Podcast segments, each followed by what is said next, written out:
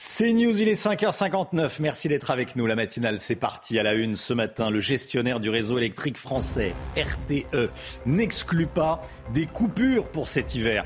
Différents scénarios sont à l'étude. On va tout vous détailler. Et puis Michel Chevalet sera avec nous. 8 heures d'attente avant de se recueillir devant le cercueil d'Elisabeth II à Londres. On va rejoindre sur place Régine Delfour, envoyée spéciale de CNews. Allons, à tout de suite, Régine. C'est officiel depuis quelques heures. L'Union des droites en Suède remporte les législatives. Le parti de droite radical démocrate de Suède obtient plus de 20% des voix. Gauthier Lebret est avec nous. À tout de suite, Gauthier. L'Europe nous condamne à réétudier les demandes de rapatriement de femmes de djihadistes. L'une d'entre elles, particulièrement virulente, est revenue en juillet dernier. On va voir quels risques nous prenons avec ces rapatriements. Écoutez bien si vous envisagez de changer votre frigo ou votre four, l'électroménager, plus c'est cher, moins ça dure on fait cher, moins ça dure. C'est ce que vous allez nous dire dans un instant, le Guillot. Et puis la matinale CNews dans un pressing ce matin. Comment travaille-t-on dans un pressing, Marie Conan? Et sur place. A tout de suite, Marie. Le gestionnaire de réseau électrique euh, RTE n'exclut pas un hiver très difficile en France avec des dizaines de coupures d'électricité. C'est le scénario du pire. Ça va de zéro coupure si l'hiver est chaud à 28 coupures si l'hiver est très très froid. Regardez le détail Quentin, signé Quentin Griebel. Si la situation du réseau électrique français est moins problématique que celle du gaz, tous les signaux ne sont pas pour autant au vert pour les prochains mois. D'après RTE, trois scénarios sont possibles. En cas d'hiver rigoureux, sans effort des Français et avec une pénurie européenne de gaz, les entreprises pourraient alors être mobilisées et dans le pire des cas, des coupures organisées pourraient même avoir lieu, mais aucun blackout. RTE rassure tout de même, ce scénario est le moins probable et l'entreprise dispose de plusieurs leviers activables les uns après les autres pour éviter d'en arriver là. Deuxième possibilité, la consommation reste à ses niveaux actuels, mais le parc nucléaire, actuellement fragilisé par la fermeture de 25 de ses 56 réacteurs, retrouve ses niveaux passés. Le risque de déséquilibre sur le réseau électrique du pays est alors très faible. Enfin, Dernier scénario, en cas d'hiver doux, la France ne devrait connaître aucun problème. RTE rappelle également que les pics de consommation concernent les tranches horaires de 8h à 13h et de 18h à 20h. Il invite donc les Français à déplacer leur consommation pour atténuer toute tension sur le réseau. Voilà, et on sera avec Michel Chevalet dans, dans un instant. À Londres, l'attente est longue ce matin pour faire ses adieux à la reine Elisabeth II. 5 euh, km de queue, des heures d'attente, un périple qui est loin de décourager les dizaines de milliers de personnes venues rendre hommage à, Elisabeth II, Chana. Et depuis hier, les personnes défilent à Westminster Hall, là où le cercueil de la souveraine reposera euh, jusqu'à lundi. On rejoint tout de suite nos envoyés spéciaux à Londres, Régine Delfour et Charles Baget. Régine, euh, vous êtes tout près de Westminster. Comment ça se passe? Racontez-nous. Oui, on est euh, juste en face en fait euh, de Westminster. Vous devez le, voir sur euh, sur les images de Charles Baget. Alors comme vous voulez le voir aussi, il y a énormément de monde, hein, une foule qui attend ici depuis depuis. Ils sont arrivés vers 21 h à London Bridge. Le but de, de, la queue se trouve à London Bridge, à peu près à 5 km d'ici. Et en fait, ils nous ont dit qu'ils avaient passé une nuit relativement bonne, c'est-à-dire qu'ils n'ont pas eu froid. ils n'ont pas le droit de, de s'arrêter hein, puisque c'est une une queue qui est mouvante, donc ils ne peuvent pas s'arrêter. Il n'y a pas de tente, il n'y a pas de chaise, mais ils doivent être bien couverts. Ils ont des petits sacs avec des vivres. Et, euh, tous ceux qui nous ont dit qu'ils étaient là, alors il y a évidemment euh, des Londoniens, hein, beaucoup de Londoniens, euh, mais des gens aussi des quatre coins de, de l'Angleterre, qu'il était important. Et 8 heures de queue, c'était rien par rapport à ce que la reine représentait pour elle, pour eux, pardon. Oui. Il y a des consignes strictes pour les gens qui veulent se recueillir à Westminster. Hein. Oui, euh, vous ne pouvez pas apporter euh, de choses avec vous comme euh, des bouteilles d'eau, d'autres bouteilles. vous pouvez en fait ne rentrer avec presque rien dans Westminster. Vous devez avoir un sac de petite taille avec des dimensions qui sont très précises, 30 hein, cm par 40 cm. vous ne pouvez pas prendre de photos. Aucune fleur n'est autorisée, ni de lettres, ni de, ni de peluche. Une, une Britannique avec laquelle j'ai pu m'entretenir me disait en fait qu'à l'arrivée, il y a plein de, de choses qu'on voit voit du, du maquillage, on voit du, du gel hydroalcoolique, on voit énormément aussi de peluches et de fleurs. Rien en fait n'est possible d'entrer de, dans Westminster. C'est très très contrôlé. C'est comme, comme aussi on, prévient, comme à l'aéroport, vous êtes entièrement fouillé. Ce sont des mesures de sécurité qui sont évidemment, vous le comprenez, normales. Merci beaucoup Régine Delfour. Les clubs de foot britanniques ont rendu hommage à la famille royale hier soir en Ligue des Champions. Hein. le God Save the King a été diffusé dans le stade des Glasgow Rangers contre l'avis de l'UEFA. À Chelsea, une minute de silence en hommage à la reine a été respectée avant le match contre Salzbourg. L'hymne national n'a pas été diffusé mais il a été chanté par une partie du public. Le public et les spectateurs de Manchester City et Dortmund ont également respecté une minute de silence. La victoire des droites en Suède aux, législatives, on l'a appris cette nuit après le dépouillement de 99,9% des, des votes de dimanche dernier. Une première dans l'histoire du pays et ça s'est joué à trois sièges près avec la gauche. Ce bloc de droite majoritaire comprend trois partis de droite modérée et un de droite radicale qui s'appelle les démocrates de Suède avec plus de 20% des voix. Ce parti devient le deuxième parti du, du pays en Suède. Gauthier Lebret avec nous. Ce qui se passe en Suède, c'est un vrai tournant? Oui, alors vous l'avez dit, c'est une coalition des droites. Ça vous rappelle rien C'était le but d'Éric Zemmour pendant la campagne présidentielle en France. Quatre partis qui font donc alliance pour devancer, vous l'avez dit Romain, de trois sièges, de trois sièges seulement euh, la gauche. Les élections ont été euh, plus que serrées. Et évidemment, ce qui est inédit, c'est la percée euh, des démocrates de Suède, classés à l'extrême droite, qui est passée devant la droite classique. Jamais Jamais un gouvernement suédois ne s'était appuyé sur ce parti pour gouverner. Alors le plus probable, selon eh bien, les observateurs euh, locaux, c'est que les démocrates de Suède soutiennent le gouvernement sans en faire partie. Mais ce résultat est le fruit d'une stratégie mise en place il y a plusieurs années par son leader, Jimmy Akeson, 17 ans aujourd'hui à la tête du parti, une stratégie de dédiabolisation. Tiens, tiens, ça vous rappelle rien aussi? C'est évidemment la stratégie aussi de Marine Le Pen en France. Alors, Jimmy Akeson, il a fait la chasse aux euh, néo-nazis et aux nostalgiques des SS. Il a changé le, le logo. La torche laisse sa place à une anémone euh, bleue au cœur jaune. D'ailleurs, c'est intéressant de noter que chez nous, le Rassemblement national a conservé sa flamme. Il abandonne l'idée d'une sortie de l'Union européenne. Il se normalise jusque dans sa tenue. Ça peut aussi vous rappeler, vous savez, la consigne de Marine Le Pen qui avait ordonné à tous ses députés hommes de porter la cravate pour ne pas être débraillés comme les députés de la France insoumise. Et puis le parti a progressé suite à l'accueil de 300 000 réfugiés lors de la crise migratoire de 2015 pour un pays qui compte 10 millions d'habitants. C'est un record absolue en Europe. Et puis, il y a l'insécurité grandissante en Suède liée aux violences entre gangs. Depuis le début de l'année, on dénombre une quarantaine d'homicides par arme à feu et 250 fusillades. La question, est-ce que ça peut se produire en France? C'est la grande inquiétude d'Emmanuel Macron qui ne veut surtout pas laisser eh bien, les clés dans quatre ans et demi de l'Elysée à Marine Le Pen, sinon on ne retiendra que cela de lui.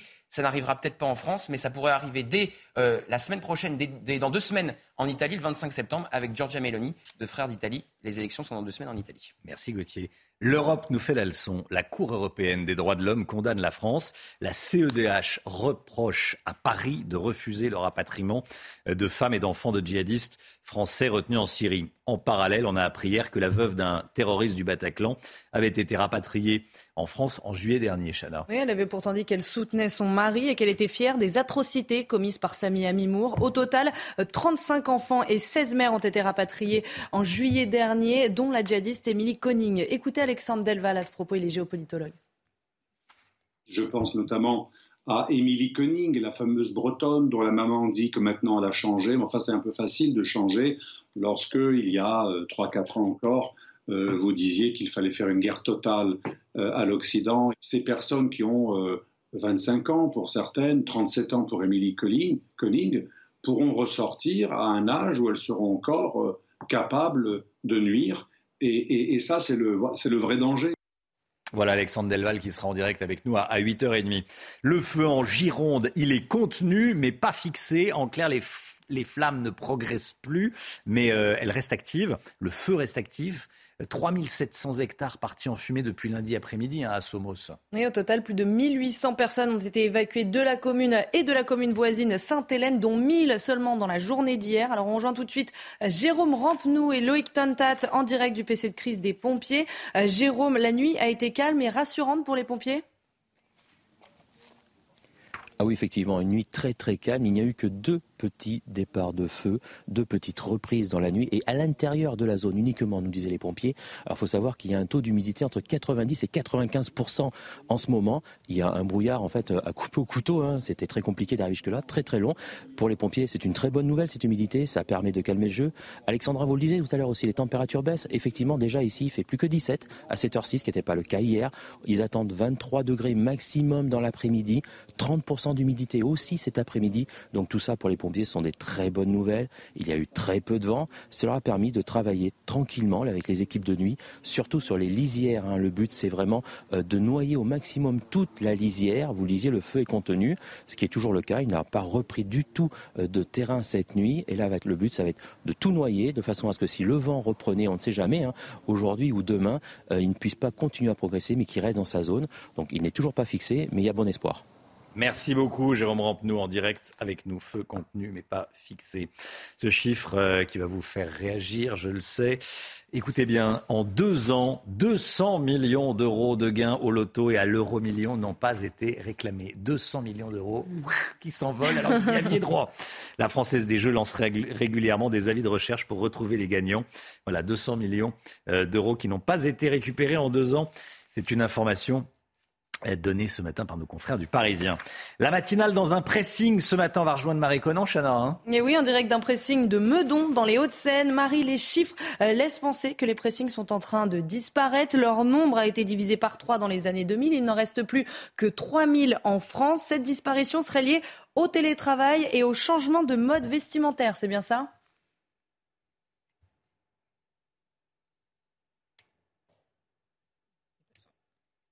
Alors, on a un petit souci de, on a un petit souci de son. On va retrouver Marie juste après. Voilà, ça arrive. Petit souci de son. On va d'abord faire le sport et on retrouve Marie après. Allez, avec euh, une bonne nouvelle pour le Paris Saint-Germain.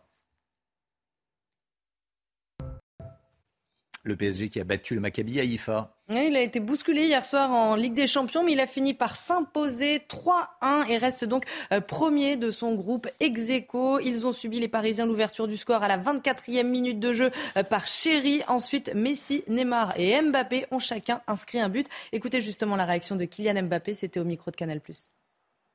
C'est des conditions un peu, un peu difficiles, il fait super chaud. Le terrain, il est, il est pas top, mais, mais c'est la Champions League. Voilà, on, est venu pour gagner, pour conforter notre première place du groupe et c'est ce qu'on a fait. On a bien débuté, on a mis, mis de l'intensité, après on, s'est fait un peu endormir et on concède ce premier but et après on a, bien réagi, on a commencé à installer notre jeu, à essayer de, faire des différences et c'est ce qu'on a fait et on a réussi à mettre le deuxième et à clouer le spectacle à la fin avec le troisième. Allez, ils se sont fait endormir, dit Kylian Mbappé. Visiblement, ils se sont bien réveillés. Allez, euh, en basket, l'équipe de France est venue à bout de l'Italie hier soir. Et les Français sont imposés 93-85 après les prolongations en quart de finale de l'Eurobasket. Une belle performance puisque les Bleus perdaient de 2 points à 16 secondes de la fin du match. Demain après-midi, les vice-champions olympiques affronteront la Pologne.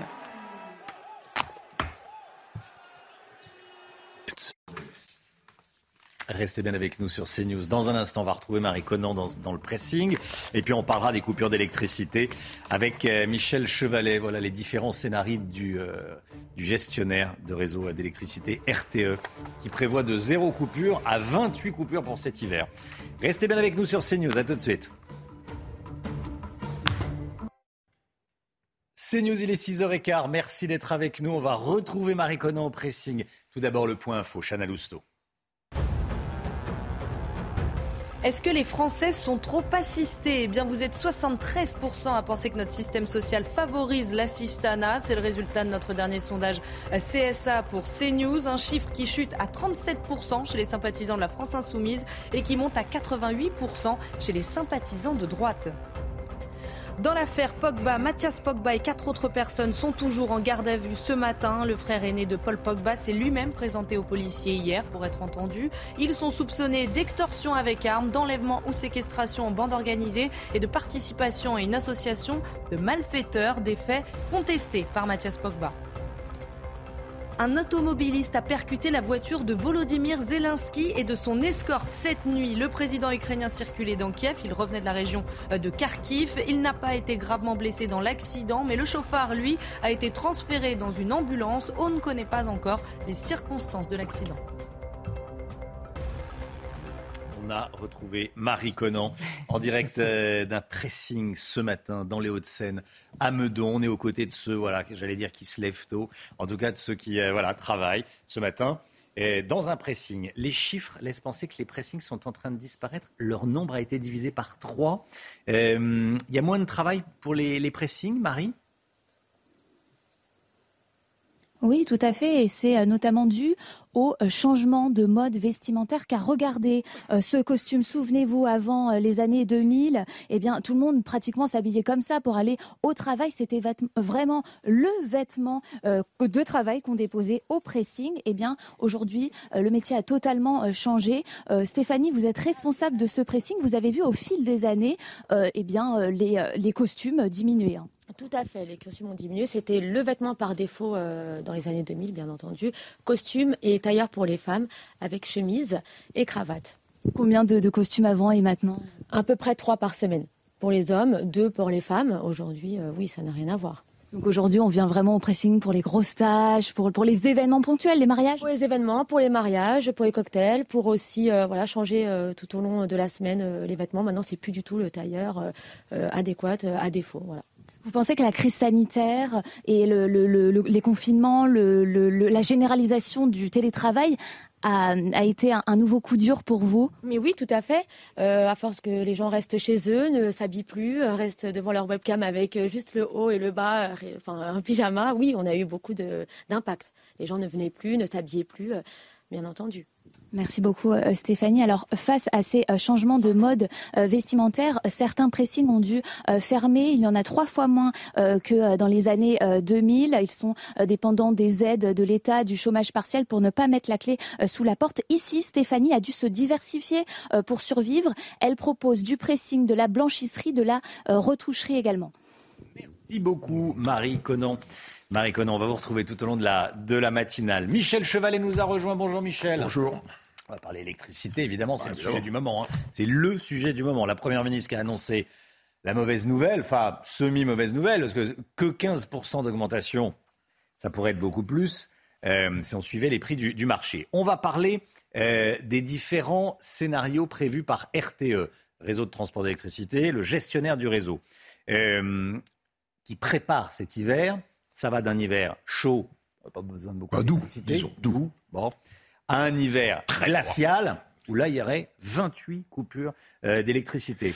Hein, c'est ça. Euh, je ne suis pas d'accord avec ce chiffre. Ah. J'étais à la conf de presse hier. Je Euh, J'ai jamais entendu parler de 28 risques de Non. Alors, on va essayer de. On y va. Regardons, voilà. Scénario dégradé. Voilà. Alors, c'est vrai. C'est les scénarios qui tiennent compte. Alors, c'est très complexe tout ça. Ça tient compte d'abord. C'est c'est Alexandra Blanc qui, pilote l'opération, vous l'avez bien compris. C'est la météo. C'est la météo, mais bien sûr. Alors, comprenez bien, entre l'été et un hiver très froid, la consommation varie du simple au double. Voilà, si vous vous compreniez bien. Et que l'on n'arrivera jamais à faire avec un hiver très froid, la, jonction faute de moyens. On faute de moyens. Les centrales nucléaires, une sur deux, pour le moment, on en reparlera, euh, est à l'arrêt. Les barrages ne sont pas remplis pas de gaz, moins de gaz pour les turbines à gaz, mais les Allemands en ont beaucoup plus que nous. Et puis, le dernier point, c'est l'incertitude sur l'approvisionnement, parce qu'on importe de l'étranger. Et on ne sait pas quelle va être l'attitude des pays. Donc tout ceci fait qu'ils ont fait mouliner, ils ont fait des modèles, et donc c'est ce, qui donne ces scénarios. Ces scénarios, voilà. Et ils ont mis au point une méthode d'information. La technique prise, parce que on ne sait pas sur quoi jouer. On, va jouer sur tout, mais surtout RTE qui distribue le courant très haute tension. Hein. je précise bien, RTE, voilà, dit ben voilà, écoutez, on va on va jouer l'information avec les citoyens, c'est-à-dire qu'on va faire, on appelle l'éco-watt, c'est une météo comme pour la météo avec des indices, c'est-à-dire et on y arrive sur les, les modèles vers pas de problème. Orange, attention les enfants, il va falloir faire des économies d'énergie, sinon bon problème. Et rouge, et on y arrive. Alerte rouge, alerte rouge, RTE dit, ça veut dire que dans les trois jours, on va procéder à des délestages, c'est-à-dire des coupures pour les particuliers, mais surtout pour les industriels. Voilà donc résumé hmm. les, les, les, scénarios.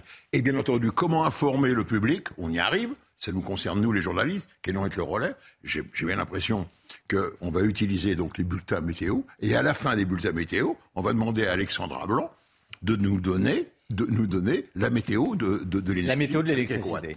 Ça, ça va être notre hiver. C'est ça qui, est, qui, qui, va être nouveau dans la stratégie. Parce que les moyens techniques, on les a. On sait ce qui va se passer. On va, on risquait d'aller dans le mur.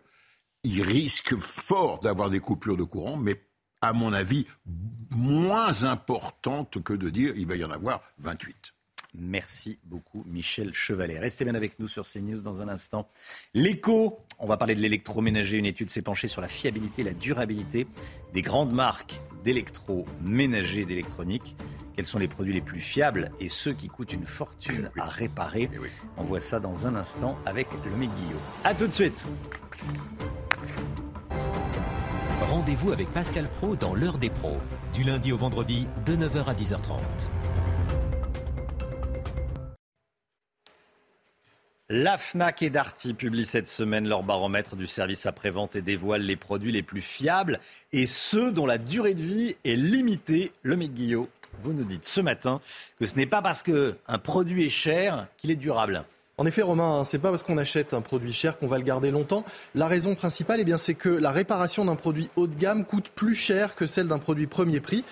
Pour euh, l'affirmer, eh euh, la Fnac et Darty ont décortiqué près de 600 000 pannes et 900 000 interventions de leur service après-vente. À partir de là, ils ont établi un score de durabilité. C'est la moyenne entre la fiabilité, un produit qui tombe peu en panne, et la réparabilité, un appareil réparable avec des pièces détachées abordables. En tête du classement, eh bien, on trouve une crêpière Tefal qui a un indice de réparabilité de 172 sur 200, puis une pompe à bière Seb, un cuiseur vapeur Moulinex ou un iPhone Apple. Car euh, oui, alors qu'on pense souvent que les smartphones ne sont pas durables, c'est plutôt faux. Ils ont un score de réparabilité, de durabilité de 142 et les pièces détachées sont peu chères. Une autre catégorie bien classée, tout le gros électroménager, machine à laver, four lave-vaisselle, car les pièces sont souvent disponibles sur le long terme et pour un coût raisonnable. Enfin, à l'autre bout du classement, les produits les moins durables, eh bien, ce sont les trottinettes électriques, 41 sur 200 seulement. Leur durée d'usage est de 3 ans en moyenne et on trouve peu de pièces pour les réparer.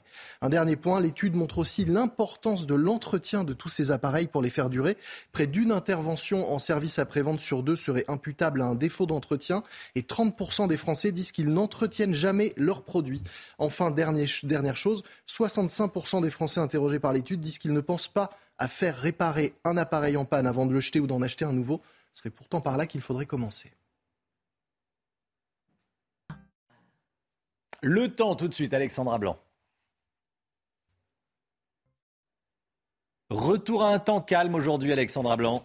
Oui, avec néanmoins quelques averses et des pluies localement assez soutenues sur les régions centrales ou encore en allant vers le nord-est, on retrouve un bandeau, pluvieux et nuageux entre la Vendée et le nord-est ce matin. Partout ailleurs, de bonnes conditions. Et puis dans l'après-midi, on va retrouver de la pluie, mais cette fois un petit peu plus au sud, entre les Charentes, le nord de la Gironde ou encore en allant euh, vers le nord-est. Donc cet après-midi, avec donc cette pluie qui va redescendre, vous le voyez, euh, sur les régions centrales. On retrouvera également quelques coups de tonnerre en montagne et puis un temps parfois assez nuageux en remontant vers les Hauts-de-France. Côté température, ça baisse un petit peu euh, ce matin, mais ça reste tout de même très doux. 11 à Paris, 17 à Dijon ou encore 22 degrés à Marseille. Et dans l'après-midi, les températures commencent à baisser au nord, mais la chaleur se maintient dans le sud avec 30 degrés à Toulouse ou encore 31 degrés à Perpignan, tout comme du côté de Nice. La suite du programme, chute drastique des températures prévues euh, ce week-end avec des températures beaucoup plus automnales. On va repasser en dessous des normales de saison dans un flux de nord.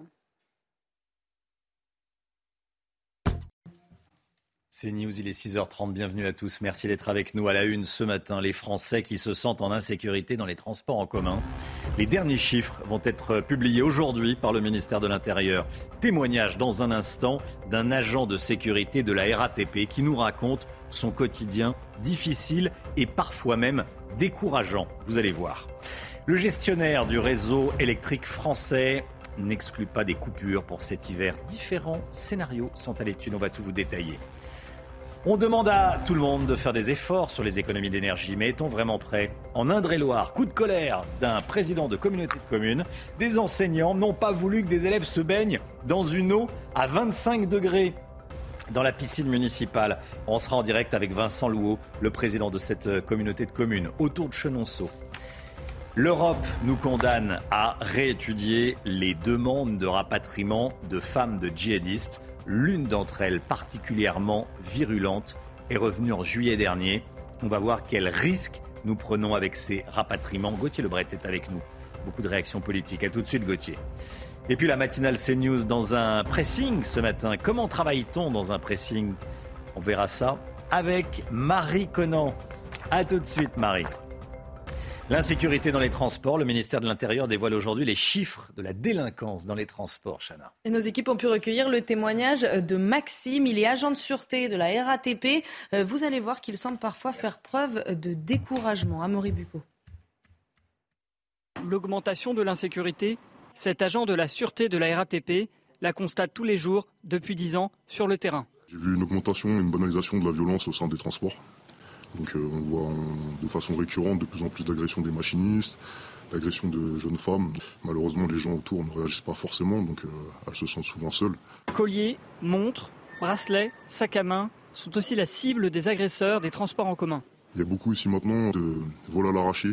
Les auteurs maintenant n'hésitent plus à porter des coups, à porter des, de mettre des coups de gazeuse, euh, et menacer avec des armes, etc. Ils n'hésitent plus du tout. Parmi les agresseurs, un profil revient particulièrement, explique cet agent de la région parisienne.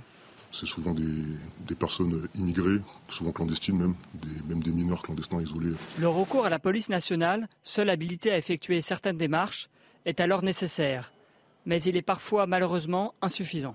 On va interpeller la personne, on va faire appel à effectif de police, l'effectif de police va se déplacer, va essayer d'avoir une identité. Et malheureusement, ils ne peuvent pas emmener tous les individus qu'on contrôle pour une vérification d'identité qui dure 4 heures. Ce problème le dépasse, cet agent en a conscience. Il en éprouve parfois un sentiment de découragement. Et comme tous les matins, on vous consulte, on vous donne la parole dans la matinale. Ce matin, on vous pose cette question. Mais est-ce qu'il faut plus de force de l'ordre dans les transports? Écoutez vos réponses, c'est votre avis. On voit souvent des agressions. Moi, en tant que femme, j'ai pu en vivre et j'ai pu aussi euh, en voir. Donc je pense que oui, il en faudrait plus. Avec tout ce qu'on entend en ce moment, euh, pourquoi pas euh, C'est vrai qu'on entend ici et là qu'il y a des agressions. Donc euh, si la seule manière de répondre à ça, c'est des présences policières pour que les gens se sentent plus en sécurité ou pour réguler tout ce qui peut se passer, oui. Je suis pas sûr que ce soit un problème de force de l'ordre. Peut-être plus un problème d'éducation et de regard. Mais pourquoi pas avoir des gens un peu plus présents de la RATP qui soient dans les rames RTE, le gestionnaire du réseau électrique français, n'exclut pas un hiver très difficile en France. Ça dépendra de la météo, bien sûr, avec des dizaines de coupures d'électricité. Si l'hiver est glacial, regardez dans le détail. Ça va euh, du scénario le plus optimiste, avec zéro coupure, euh, hiver chaud, à un scénario le plus pessimiste de 20 à 28 euh, coupures. Ce sont des scénarios, ça dépendra évidemment de la météo. S'il fait très très froid, ça va être très très compliqué. Pour éviter les coupures cet hiver, RTE invite les Français à se responsabiliser grâce à EcoWatt. Retenez bien ce mot, on va l'entendre cet hiver. Bah oui, EcoWatt, alors c'est gratuit, vous vous inscrivez, vous recevez euh, le code couleur associé au niveau d'alerte de consommation de votre région. Alors concrètement, EcoWatt, comment ça fonctionne? On voit ça avec Geoffrey Defebvre et Célia Judas. Pour ne pas vous retrouver sans électricité cet hiver, le gestionnaire du réseau électrique français RTE a mis à jour son dispositif d'alerte EcoWatt qui vous permet de voir en temps réel la consommation énergétique en France et ainsi de réguler votre consommation. Pour recevoir des SMS d'alerte, il vous suffit de vous inscrire sur monecowatt.fr en indiquant votre numéro de téléphone, votre mail et votre région.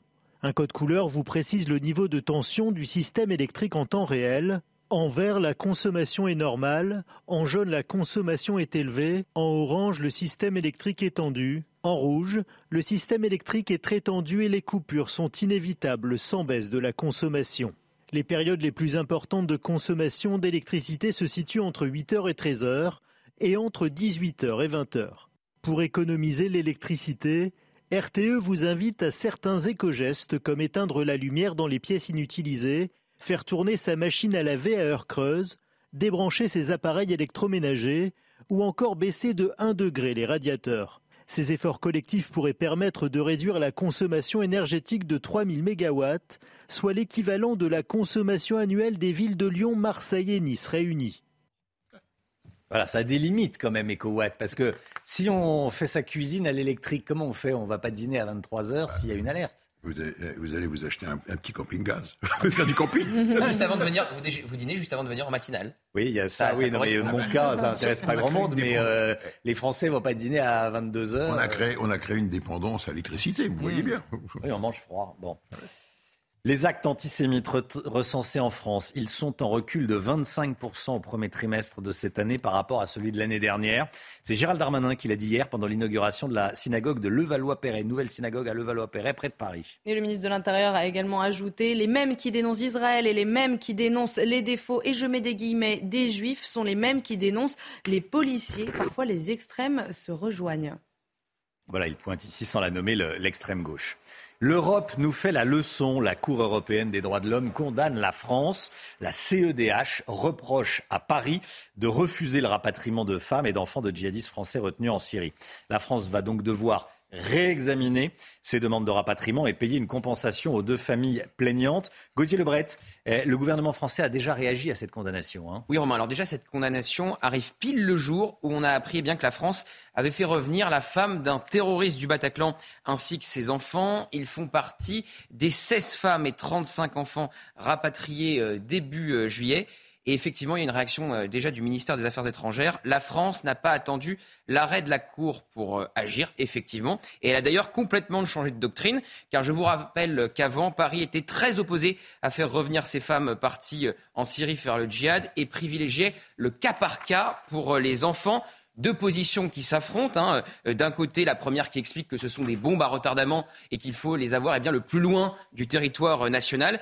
Et l'autre, euh, eh bien, théorie, dés- désormais la, théorie du gouvernement français, qui explique que ces femmes peuvent s'évader des camps kurdes dans lesquels elles sont enfermées et qu'il vaut donc mieux les avoir dans nos prisons à nous en France. Cette décision de la CEDH fait évidemment réagir la droite et le Rassemblement national, surtout qu'elle pourrait faire eh bien, jurisprudence. Pour Bruno Retailleau, la souveraineté juridique de la France est confisquée. Pour Eric Ciotti, la France doit pouvoir choisir qui elle veut ou non sur son territoire. Et pour le député RN Julien Audoul, il y a un droit supérieur à tous les autres, le droit à la sécurité des Français. On rappelle qu'une centaine de femmes et près de 250 enfants sont français, sont encore dans des camps en Syrie. Merci Gauthier.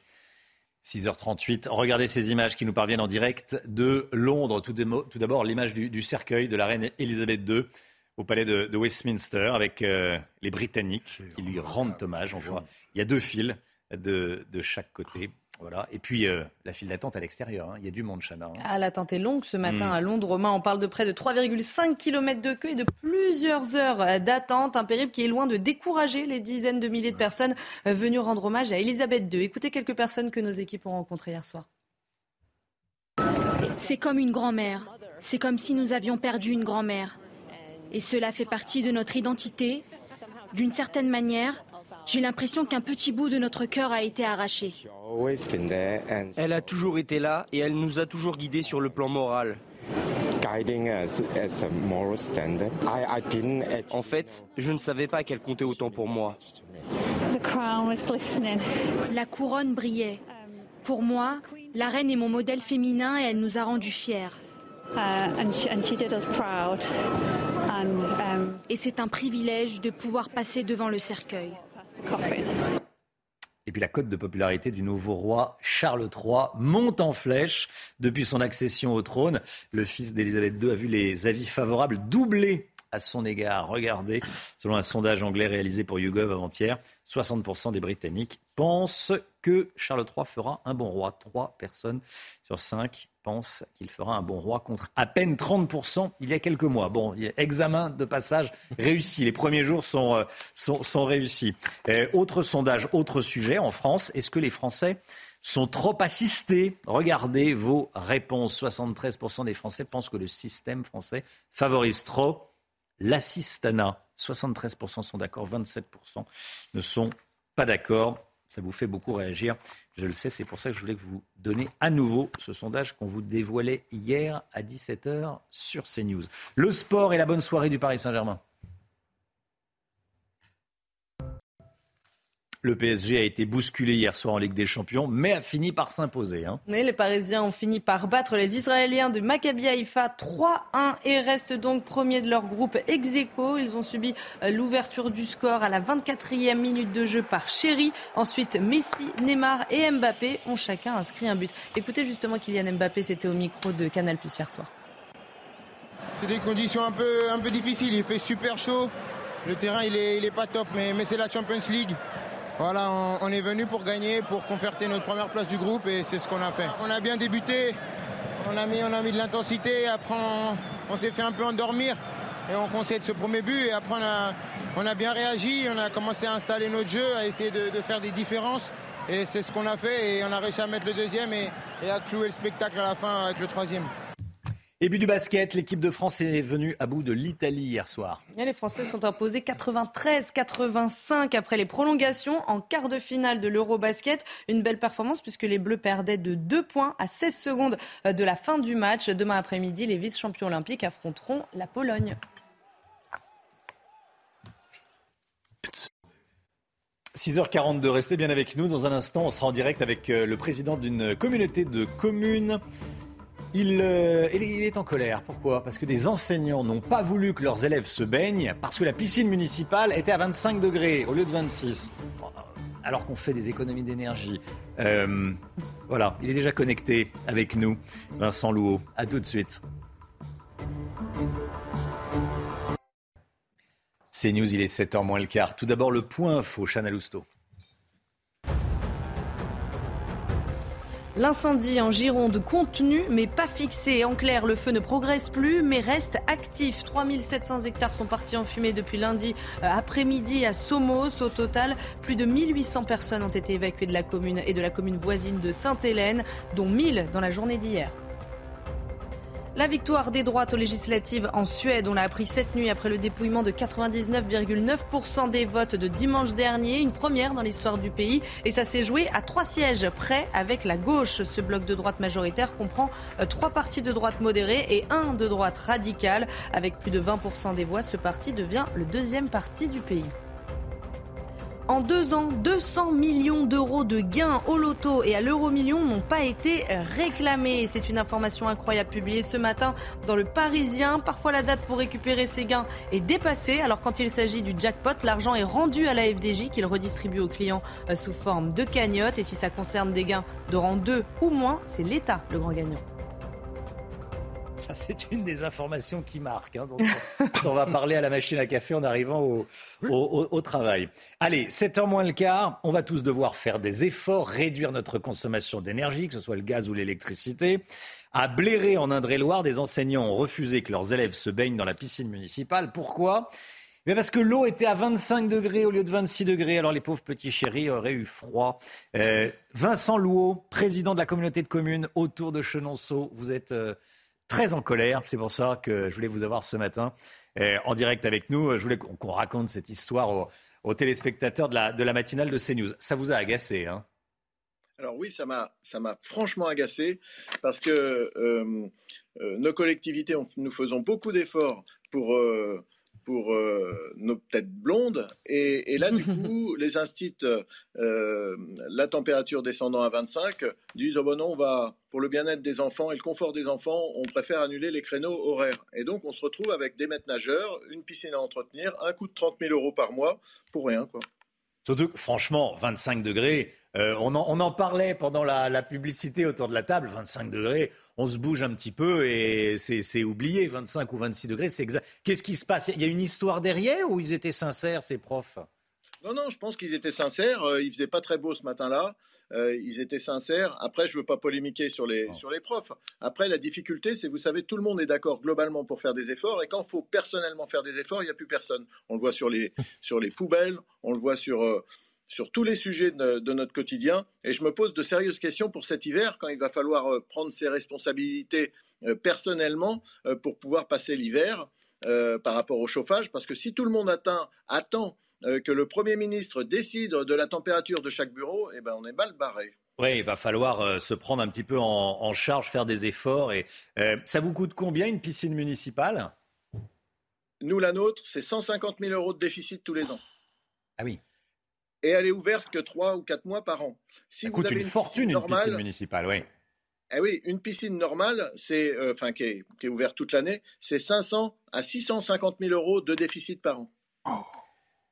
Merci Et tout le monde croit que les services publics sont gratuits, mais euh, non, non, il n'y a rien de gratuit.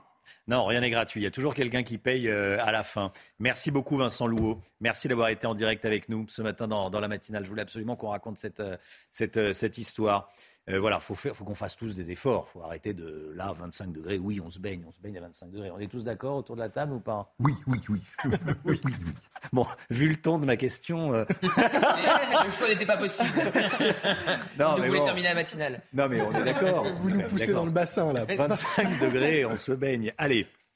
Allez, la matinale dans un pressing ce matin. Marie Conan, Pierre-François Altermat, en direct d'un pressing de Meudon dans les Hauts-de-Seine. Euh, les chiffres laissent penser que les pressings euh, sont en train de, disparaître. Euh, ça serait lié au télétravail, a moins d'activité, au changement de mode vestimentaire. Oui, exactement. Et, également euh, à la concurrence des applications mobiles qui se euh, multiplient. Et c'est tout nouveau, mais on, se demande ce qu'elles valent vraiment, euh, ces applications. Regardez, par exemple, elle, elle promet un linge propre sous 48 heures. Je demande simplement à ce qu'on récupère mon linge à domicile. Et une fois qu'il sera lavé et repassé, regardez, je serai livré, hop, en 48 heures ou 72 heures. Alors, on va demander à Stéphanie, euh, qui est responsable d'un pressing traditionnel, ce qu'elle pense de cette ubérisation de la profession. Pour vous, ces applications mobiles, ça peut marcher C'est l'avenir? Non, parce que moi, nous, on aimerait garder quand même le côté relationnel avec l'humain. Et c'est vrai que euh, la livraison, le coût de, pour nous et pour la personne et pour le client, c'est trop élevé et pour nous très, euh, très bas. Quoi. C'est une marge très faible et pourtant euh, un certain nombre de vos confrères ferment à cause de cette concurrence, enfin collaborent avec eux et ça, ne marche pas?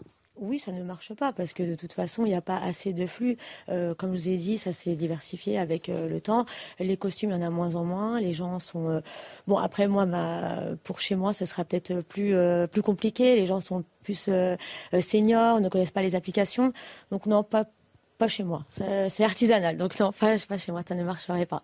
Merci beaucoup euh, Stéphanie. Alors en plus de, ces, de cette concurrence euh, d'applications euh, mobiles qui se multiplient, c'est surtout la crise sanitaire et la généralisation du télétravail qui a fait du mal à la profession car aujourd'hui beaucoup de gens travaillent devant leur ordinateur en pyjama ou bien habillés en haut et pas en bas. oui, voilà, en caleçon en bas. Merci beaucoup, merci beaucoup. Euh, Marie Conan en direct d'un pressing ce matin. Allez, la politique dans un instant. Gauthier Lebret, euh, on va parler de la victoire de, la droite, des droites en Suède. Ça y est, c'est officiel. Euh, Emmanuel Macron craint que ça se produise en France. Information de, de Gauthier. À tout de suite. Rendez-vous avec Jean-Marc Morandini dans Morandini Live du lundi au vendredi de 10h30 à midi. La politique avec vous, Gauthier Lebret. On va parler de ce qui se passe en Suède. Ça y est, c'est officiel. Victoire du bloc de droite avec trois partis de droite modérés et un parti de droite radical qui s'appelle les démocrates de Suède. Et ce parti obtient plus de 20% des voix aux législatives de, dimanche dernier. Il devient le deuxième parti du pays. Gauthier, ce qui se passe en Suède, c'est un vrai tournant. Hein.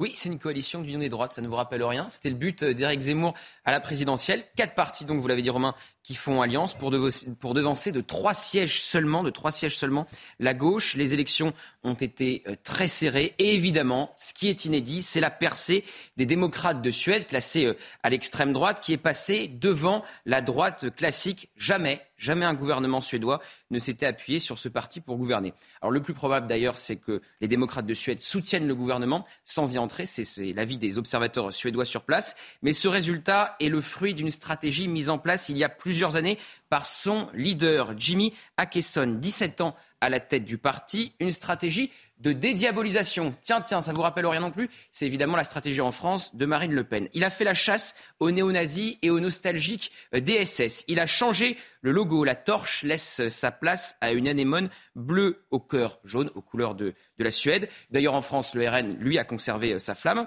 Il abandonne l'idée d'une sortie de l'Union européenne. Il se normalise jusque dans sa tenue. Ça aussi, ça rappelle le Rassemblement national et leur rentrée avec cravate obligatoire pour les députés hommes ordre de Marine Le Pen. Et puis le parti a progressé suite à l'accueil de 300 000 réfugiés lors de la crise migratoire de 2015 pour 10 millions d'habitants, un record absolu en Europe.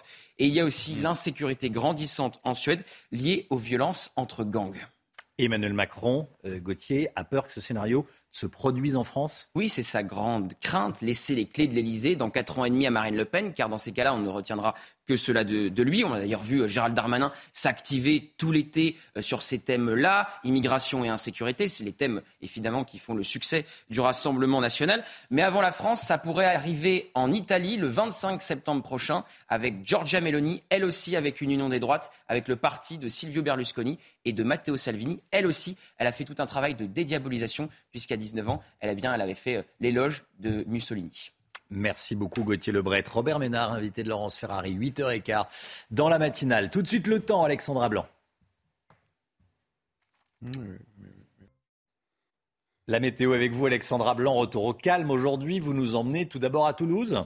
Oui, on prend la direction de Toulouse où il y a eu des orages, mais également de la grêle ainsi que de fortes rafales de vent. Hier après-midi, des conditions météo assez agitées. Alors retour au calme en cette journée de jeudi avec néanmoins euh, quelques averses et puis un bandeau nuageux dès ce matin entre la Vendée et le nord-est. On retrouve également un temps assez brumeux près des côtes de la Manche, mais partout ailleurs du grand beau temps, excepté du côté de la Corse. Là, le temps reste un petit peu plus instable. Aujourd'hui, dans l'après-midi, on redescend un petit peu plus au sud avec toujours des averses entre le nord de la Gironde Les Charentes, les régions centrales ou encore en allant euh, vers les Alpes et le Jura où vous aurez des averses tout au long de cet après-midi. On retrouvera également quelques coups de tonnerre au pied des Pyrénées. Partout ailleurs, alternance de nuages et d'éclaircies avec des conditions météo estivales autour du golfe du Lion. Les températures un petit peu en baisse ce matin, 11 degrés à Lille, 18 degrés à Toulouse ou encore 22 degrés à Marseille. Et dans l'après-midi, eh bien, les températures restent estivales dans le sud, 29 à Marseille, 31 degrés en moyenne à Perpignan ou encore 26 degrés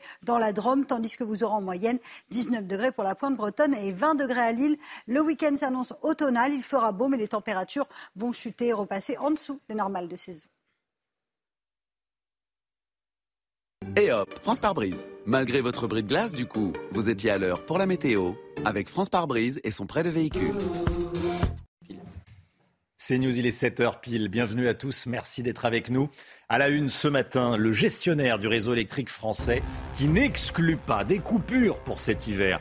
Différents scénarios sont à l'étude. On va tout vous détailler. Et puis ensuite, on sera à 7h10 avec vous, Michel Chevalet. On va détailler ces prévisions. Et on va parler d'EcoWatt. A tout de suite, Michel. Plusieurs heures d'attente avant de se recueillir devant le cercueil d'Elisabeth II à Londres. Vous voyez ici les images de la nuit, les dernières informations dans ce journal. L'Europe nous condamne à réétudier les demandes de rapatriement de femmes de djihadistes. L'une d'entre elles, particulièrement virulente, est revenue en juillet dernier. On va voir quels risques nous prenons avec ces rapatriements. Écoutez bien, si vous envisagez de changer votre frigo ou votre four, l'électroménager plus c'est cher, moins ça dure. Oui, oui, plus c'est cher, moins ça dure. C'est ce que va nous dire le Mick Guillot. A tout de suite, le Mick. Et puis on connaît le bilan de la sécurité routière de cet été. Pierre Chasseret avec nous. Les chiffres ne sont pas bons. Tous les détails à 7h20. Le gestionnaire du réseau électrique français RTE n'exclut pas un hiver très difficile en France avec des dizaines de coupures d'électricité. Ça, c'est le scénario du pire. Ça va de zéro coupure si l'hiver est chaud à 28 coupures si l'hiver est glacial avec un scénario euh, industriel dégradé. Le détail avec Quentin Griebel. Regardez.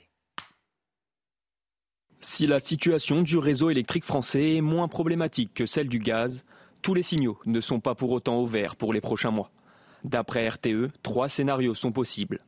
En cas d'hiver rigoureux, sans effort des Français et avec une pénurie européenne de gaz, les entreprises pourraient alors être mobilisées et dans le pire des cas, des coupures organisées pourraient même avoir lieu, mais aucun blackout. RTE rassure tout de même, ce scénario est le moins probable et l'entreprise dispose de plusieurs leviers activables les uns après les autres pour éviter d'en arriver là. Deuxième possibilité, la consommation reste à ses niveaux actuels, mais le parc nucléaire, actuellement fragilisé par la fermeture de 25 de ses 56 réacteurs, retrouve ses niveaux passés. Le risque de déséquilibre sur le réseau électrique du pays est alors très faible.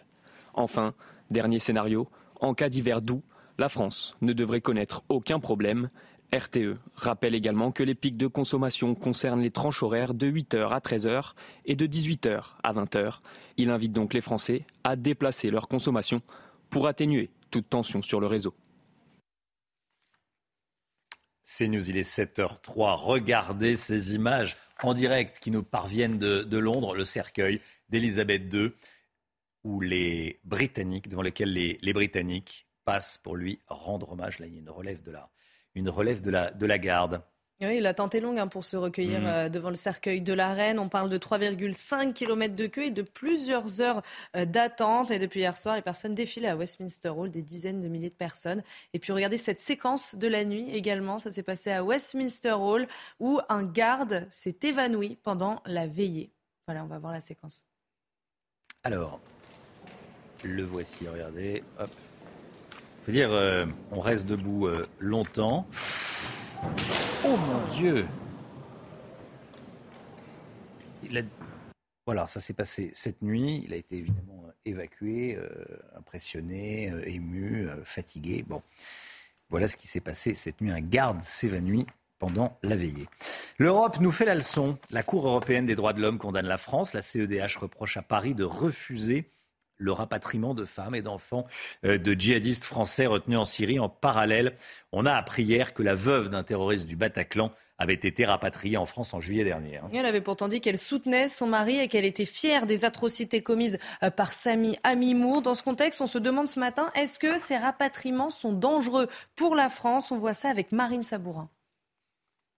Une fois sur le territoire français, le suivi des enfants de djihadistes est strict. Ils sont pris euh, à leur arrivée immédiatement en charge par euh, l'aide sociale à l'enfance avant de décider d'un placement soit euh, dans, leur famille, mais le plus souvent c'est dans des, dans des établissements ou des familles d'accueil. Dès lors, le défi de leur réinsertion commence. Les difficultés, c'est de réapprendre à vivre normalement. Aujourd'hui, il faut se reconstruire et réapprendre une vie et notamment par la scolarisation. Mais le plus complexe reste le rapatriement des mères. Elles sont mises en examen à leur arrivée en France, puis souvent incarcérées. Mais à leur sortie de prison, rien ne certifie leur déradicalisation. Je pense notamment à Émilie Koenig, la fameuse bretonne dont la maman dit que maintenant elle a changé. Mais enfin, c'est un peu facile de changer lorsque, il y a 3-4 euh, ans encore, euh, vous disiez qu'il fallait faire une guerre totale euh, à l'Occident. Ces personnes qui ont 25 ans pour certaines, 37 ans pour Émilie Koenig, pourront ressortir à un âge où elles seront encore euh, capables de nuire. Et, ça, c'est le, le vrai danger. Dans le nord-est de la Syrie, il resterait environ une centaine de mères françaises et 200 enfants détenus. Voilà, et on sera avec Alexandre Delval à 8h30. Ce chiffre, écoutez bien, révélé ce matin par nos confrères du Parisien. En deux ans, c'est assez court, hein, 200 millions d'euros de gains au loto et à l'euro million n'ont pas été réclamés. La Française des Jeux lance régulièrement des avis de recherche pour retrouver les, gagnants, euh, mais ils n'ont pas retrouvé euh, les gagnants pour 200 millions d'euros non réclamés. Et parfois la date en fait est dépassée pour récupérer ces gains. Alors hmm. que devient cet argent? C'est la grande question qu'on se pose ce matin. Alors quand il s'agit du jackpot, l'argent est rendu à la FDJ qui le redistribue aux clients sous forme euh, de cagnotte. Et si ça concerne des gains de rang 2 ou moins, eh ben, c'est l'État, le grand gagnant. Ah oui ah. Un autre chiffre, plus de 150 millions d'euros ont été versés au budget de l'État l'année dernière, grâce à ces euh, gains qui n'ont pas été récupérés. Grâce aux gains qui, n'ont pas été récupérés. Vous pourrez nous en donner une idée Bah oui, quand même. Ah, sur 200 millions. Surtout vérifier dans vos poches qu'il ne reste pas un ticket. Il reste pas un vieux ticket, oui. Il faut faire les, les, les, poches de, de, de, pantalon. Voilà. Le sport avec le Paris Saint-Germain qui a été bousculé hier soir en Ligue des Champions mais qui a fini par s'imposer. Les Parisiens ont fini par battre les Israéliens du Maccabi Haïfa 3-1 et euh, les Parisiens restent premiers de leur groupe ex hein, en Ligue des Champions. C'était dur hein, pour les Parisiens. Au départ, ils ont subi euh, l'ouverture du score à la 24e minute de jeu par Chéri. Ensuite, heureusement, Messi, Neymar et Mbappé ont chacun inscrit un but. Justement, écoutez la réaction de Kylian Mbappé. C'était hier soir au micro de Canal+. C'est des conditions un peu, un peu difficiles. Il fait super chaud. Le terrain, il est, il est pas top, mais, mais c'est la Champions League. Voilà, on, est venu pour gagner, pour conforter notre première place du groupe et c'est ce qu'on a fait. On a bien débuté, on a mis, de l'intensité, après on, s'est fait un peu endormir et on concède ce premier but et après on a, bien réagi, on a commencé à installer notre jeu, à essayer de, faire des différences et c'est ce qu'on a fait et on a réussi à mettre le deuxième et à clouer le spectacle à la fin avec le troisième. Voilà, et puis du basket, l'équipe de France est venue à bout de l'Italie hier soir. Et les Français sont imposés 93-85 après les prolongations en quart de finale euh, de l'Eurobasket. Les Bleus perdaient de 2 points à 16 secondes de la fin du match. C'est une belle, une belle performance. Demain après-midi, les vice-champions olympiques affronteront la Pologne.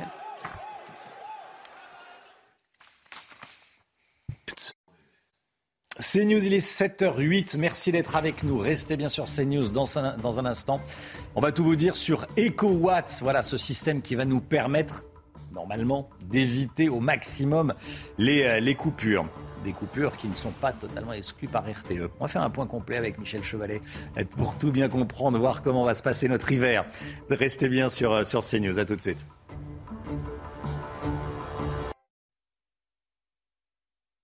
12. On va parler du procès de l'attentat de Nice. Il se poursuit cet attentat, on en a parlé beaucoup au début. Euh, ce, procès, il, se poursuit. C'est une audience terrible hein, qui attend aujourd'hui les, les victimes. C'est pour ça qu'on en reparle. Les images de l'attaque prises par les caméras de vidéosurveillance de la promenade des Anglais vont être projetées lors de ce procès aujourd'hui. La plupart des victimes sont favorables à cette diffusion, mais la redoutent également bien normal. Les informations de Noémie Schulz depuis la Cour d'assises spéciale de Paris. C'est elle qui suit ce procès pour CNews. Écoutez. Il faut avoir à l'esprit l'effroi que va provoquer ce visionnage. Nous allons assister en direct au meurtre de ces personnes. Ces vidéos sont insupportables, même pour nous qui sommes des professionnels. Ces mots très inquiétants, ce sont ceux du représentant du parquet antiterroriste. Il n'était pas euh, favorable à la diffusion de ces euh, bandes de vidéosurveillance, tout comme les avocats de la défense qui s'inquiètent des conséquences sur la suite euh, du procès. Mais après réflexion, le président a donc estimé que la projection de ces images réclamées par beaucoup de victimes était de nature à éclairer la Cour sur le déroulé des faits, mais aussi sur le nombre de victimes concernées. Il n'y a aucune obligation à les regarder. Je conseille à ceux qui hésitent de ne pas le faire. Si on se sent mal, on peut sortir de la salle, a mis en garde le président, avant de préciser que les mineurs ne seraient pas autorisés dans les salles de retransmission ou dans la salle d'audience et que les services d'ordre seraient renforcés afin de s'assurer que personne ne tente de filmer ces vidéos. À Nice et à Paris, les psychologues présents quotidiennement quotidiennement euh, auprès des, victimes euh, seront évidemment présents aujourd'hui et particulièrement vigilants. Voilà Noémie Schulz qui suit ce, procès pour CNews. Il est 7h15. Bienvenue à tous. Merci d'être avec nous. Tout ce qu'il faut savoir dans l'actualité. Le point info, Chanel Housteau. Cette information de la nuit, l'incendie en Gironde est contenu mais pas fixé. En clair, le feu ne progresse plus mais reste actif. 3700 hectares sont partis en fumée depuis lundi après-midi à Somos. Au total, plus de 1800 personnes ont été évacuées de la commune et de celle de Sainte-Hélène, dont 1000 dans la journée d'hier. Dans l'affaire, Pogba, Mathias Pogba et quatre autres personnes sont toujours en garde à vue ce matin. Le frère aîné de Paul Pogba s'est lui-même présenté aux policiers hier pour être entendu. Ils sont soupçonnés d'extorsion avec armes, d'enlèvement ou séquestration en bande organisée et de participation à une association de malfaiteurs, des faits contestés par Mathias Pogba. Est-ce que les Français sont trop assistés? Eh bien, vous êtes 73% à penser que notre système social favorise l'assistanat. C'est le résultat de notre dernier sondage CSA pour CNews. Un chiffre qui chute à 37% chez les sympathisants de la France insoumise et qui monte à 88% chez les sympathisants de droite. Un automobiliste a percuté la voiture de Volodymyr Zelensky et de son escorte cette nuit. Le président ukrainien circulait dans Kiev. Il revenait de la région de Kharkiv. Il n'a pas été gravement blessé dans l'accident, mais le chauffeur, lui, a été transféré dans une ambulance. On ne connaît pas encore les circonstances de l'accident. RTE, le gestionnaire de réseau électrique, n'exclut pas un hiver très difficile en France avec des dizaines de coupures d'électricité. Ce n'est pas le scénario privilégié, c'est un des scénarios euh, sur la table. Ça va de la coupure, de zéro coupure, aucune coupure, si l'hiver est, doux, à une trentaine, 28 coupures au maximum si l'hiver est très froid avec un scénario industriel dégradé. Euh, Michel Chevalet, je voulais que vous nous commentiez ces différents scénarios. Hein. Alors, il y a différents scénarios qu'il faut tenir compte attends, euh, rapidement, hmm. de la disponibilité des centrales nucléaires, de l'approvisionnement en gaz pour les turbines à gaz, du remplissage des barrages, évidemment, et, et, et de la possibilité d'importer du courant. Donc vous mélangez tout cela, et puis vous obtenez ces quatre scénarios. En fait, ces quatre scénarios ne vous indiquent pas, je précise bien, j'étais à la conférence de presse, les, le nombre de coupures. ce sont les alertes qu'il va y avoir, c'est-à-dire le système nouveau mis en place de la météo de l'énergie, j'appellerais, avec trois, quatre niveaux. Voilà, c'est ça. Vert, tout va très bien. et surtout la météo, qui est la clé. Orange, attention, on vous prévient, il va falloir avoir des gestes éco-citoyens. Vous savez, hmm. réguler votre consommation d'énergie, le coût classique, voilà. Et rouge, rouge, rouge, rouge, rouge, le système électrique très tendu, là, ça vous indique que RTE dit attention, dans trois jours, dans trois jours, quand le rouge apparaît, il y a risque de coupure si rien ne change. C'est ça, attention. Je précise bien les mots. C'est ce qu'il y a dans le dossier de presse. Voilà. Et il y a bien, euh, bien sûr, si on n'arrive pas à rétablir la situation. Et RTE dit oui, il va y avoir des risques de couture, mais pas très nombreuses. Vous voyez, moi j'ai trouvé que RTE était cette fois-ci très prudent, un peu en retrait. Le gouvernement nous demande de nous référer au site EcoWatt. Ça, on va en eh ben entendre parler. Comment ça marche? Bah, c'est nouveau, c'est nouveau. Bah, c'est le système d'information que l'on a, la vigilance de la météo qui marche. C'est bison futé pour les routes, etc. Et c'est à la mode. Donc c'est, il y, a trois signaux. C'est transmis par information. Vous pouvez être abonné. Hein, c'est une application. Mais gratuit, bien sûr. Hein, faut le pré... Voilà. C'est gratuit, bien sûr. Gratuit, bien sûr. Mais vous savez qu'on a, on, a en instantané la consommation de, courant sur votre téléphone. Hein. Ecomix, euh, vous pouvez l'avoir. Je, je, précise, et puisque moi je l'avais vécu avec euh, le, premier plan énergie en 76, avec euh, la chasse au gaspillage, on va utiliser vraisemblablement les grands médias et demander aux gens qui font la météo, on donne la météo des neiges, la météo de, des plages, et eh bien on va vous mettre la météo de l'énergie. C'est-à-dire qu'Alexandra dira c'est vert, c'est jaune, c'est rouge. On connaît par ailleurs le scénario de relance des réacteurs nucléaires eh ben français. Ça aussi, c'est la clé. Hein. Alors, maximal, notre consommation d'énergie, c'est 100 gigawatts, c'est-à-dire l'équivalent de, 100 réacteurs. Les centrales nucléaires, pied au plancher, ne peuvent produire que 60, c'est-à-dire 60%. Et aujourd'hui, on n'en est qu'à 30%, 30 gigawatts. Voilà. Et donc, qu'est-ce qu'il fait? On demande à, EDF d'accélérer la remise en route de ces réacteurs. C'est possible dans un certain nombre de cas, mais pas dans tous les cas. donc le plan c'est, actuellement on est à 32 gigawatts, en décembre il faut monter à 40, et en janvier 50. Et là, on voit 5 réacteurs qui vont rouvrir, être relancés euh, en septembre, 5 en octobre, 7 en novembre. Mais on ne pourra pas, à mon avis, comme le souhaite le, Premier ministre, on ne pourra pas, à mon avis, en février, remettre en route tous les réacteurs quand il y a des opérations de maintenance très longues et très complexes. Michel Chevalet, merci beaucoup Michel, vous restez avec nous, euh, bien sûr. L'électroménager, plus c'est cher, moins ça dure. On voit ça tout de suite, c'est l'écho, le Guillaume.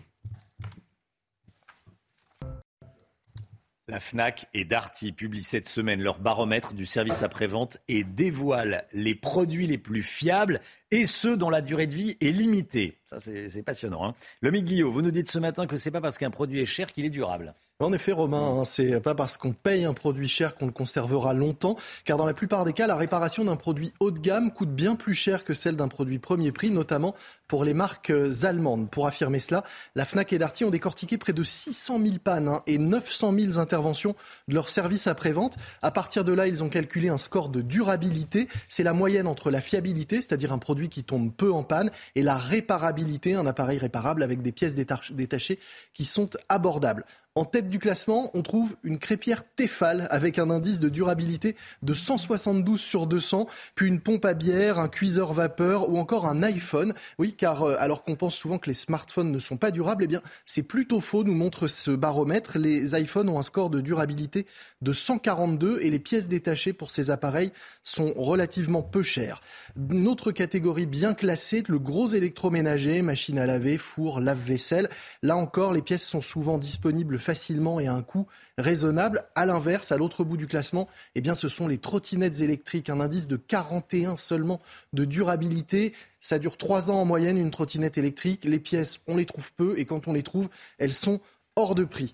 Un dernier point, l'étude montre aussi l'importance de l'entretien de tous ces appareils, oui, car euh, les Français n'entretiennent pas correctement leurs appareils et du coup, près d'une intervention euh, en SAV sur deux serait euh, imputable à un défaut d'entretien et donc potentiellement évitable. Enfin, 65% des Français disent qu'ils ne pensent pas à faire réparer un appareil en panne avant de le changer ou de le jeter.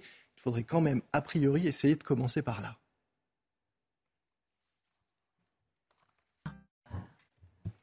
Le bilan de la sécurité routière cet été. C'est Pierre Chasseret qui va nous le dévoiler dans, dans un instant. L'automobile, Pierre qui est déjà là. Bonjour Pierre. Bonjour Romain. Et à tout de suite.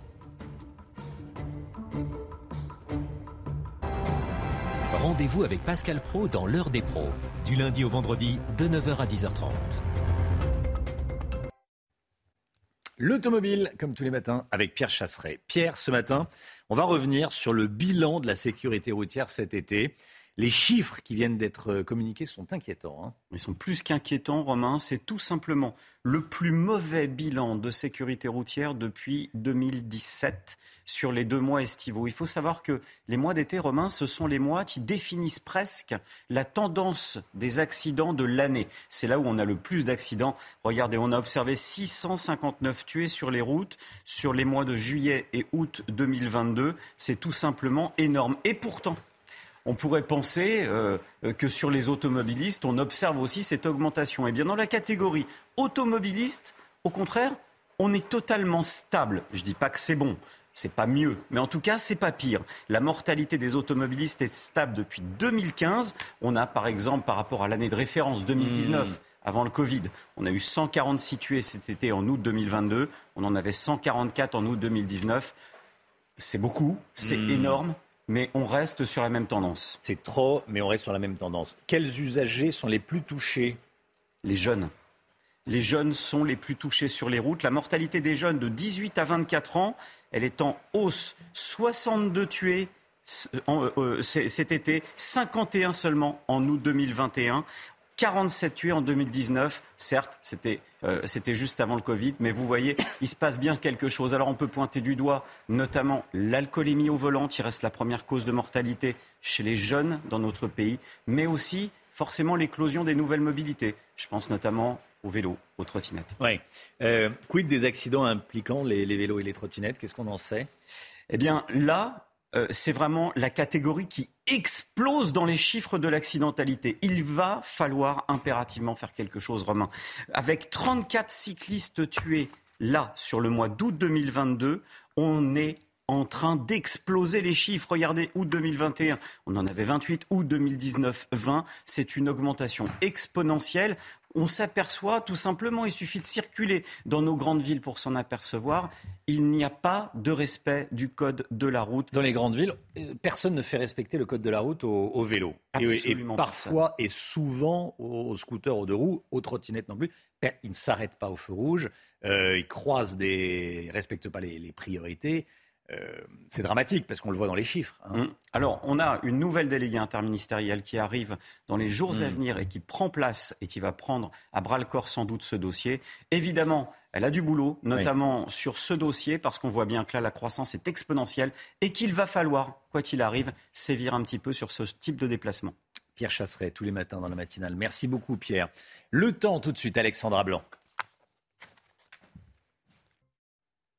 Retour au calme aujourd'hui, mais hier, il y a eu des orages impressionnants dans le sud-ouest, Alexandra. Hein. La preuve en image, mon cher Romain. Regardez sur le nord euh, de Toulouse avec des conditions météo particulièrement agitées. On le voit ici, de la grêle, de fortes rafales de vent, mais également de la pluie avec donc des orages entre le Tarn ou encore la Haute-Garonne. Alors aujourd'hui, on va retrouver un temps plus calme, mais pas forcément plus beau parce qu'on a toujours ce bandeau nuageux. Vous le voyez entre la Vendée et le nord-est avec localement des averses un petit peu plus soutenues en allant vers le Jura, la Lorraine et la l'Alsace. On retrouve partout ailleurs un temps globalement assez calme et assez lumineux, surtout au golfe du Lion. Petit bémol du côté de la Corse avec un temps assez mitigé. Dans l'après-midi, euh, la perturbation redescend un petit peu plus au sud, entre les Charentes, le nord de la Gironde, le Jura ou encore les Alpes du Nord. On retrouvera également quelques averses et un temps assez nuageux au nord de la Seine et toujours un temps un petit peu plus instable en allant vers les Pyrénées avec localement euh, quelques orages par évolution diurne. Températures qui sont en baisse ce matin. 11 degrés euh, pour Lille, 15 degrés à Paris ou encore 22 degrés à Marseille. C'est quand même très très doux pour la saison. Et dans l'après-midi, les températures restent estivales dans le sud. C'est très très doux, 30 degrés en moyenne pour Toulouse, 31 degrés à Nice ou encore à Perpignan, tandis que la baisse est sensible sur le nord, 19 degrés en Bretagne, 22 degrés à Paris ou encore 20 degrés à Lille. La suite du programme, temps calme pour la fin de semaine, mais le week-end s'annonce automnal avec des températures qui vont dégringoler et qui vont repasser en dessous des normales de saison. C'est News, il est 7h30. Bienvenue à tous. Merci d'être avec nous. À la une ce matin, les Français qui se sentent en insécurité dans les transports en commun. Les derniers chiffres sont publiés aujourd'hui par le ministère de l'Intérieur. Témoignage dans un instant d'un agent de sécurité de la RATP qui nous raconte son quotidien difficile et parfois décourageant. Le gestionnaire du réseau électrique français n'exclut pas des coupures pour cet hiver. Différents scénarios sont à l'étude. On va tout vous détailler.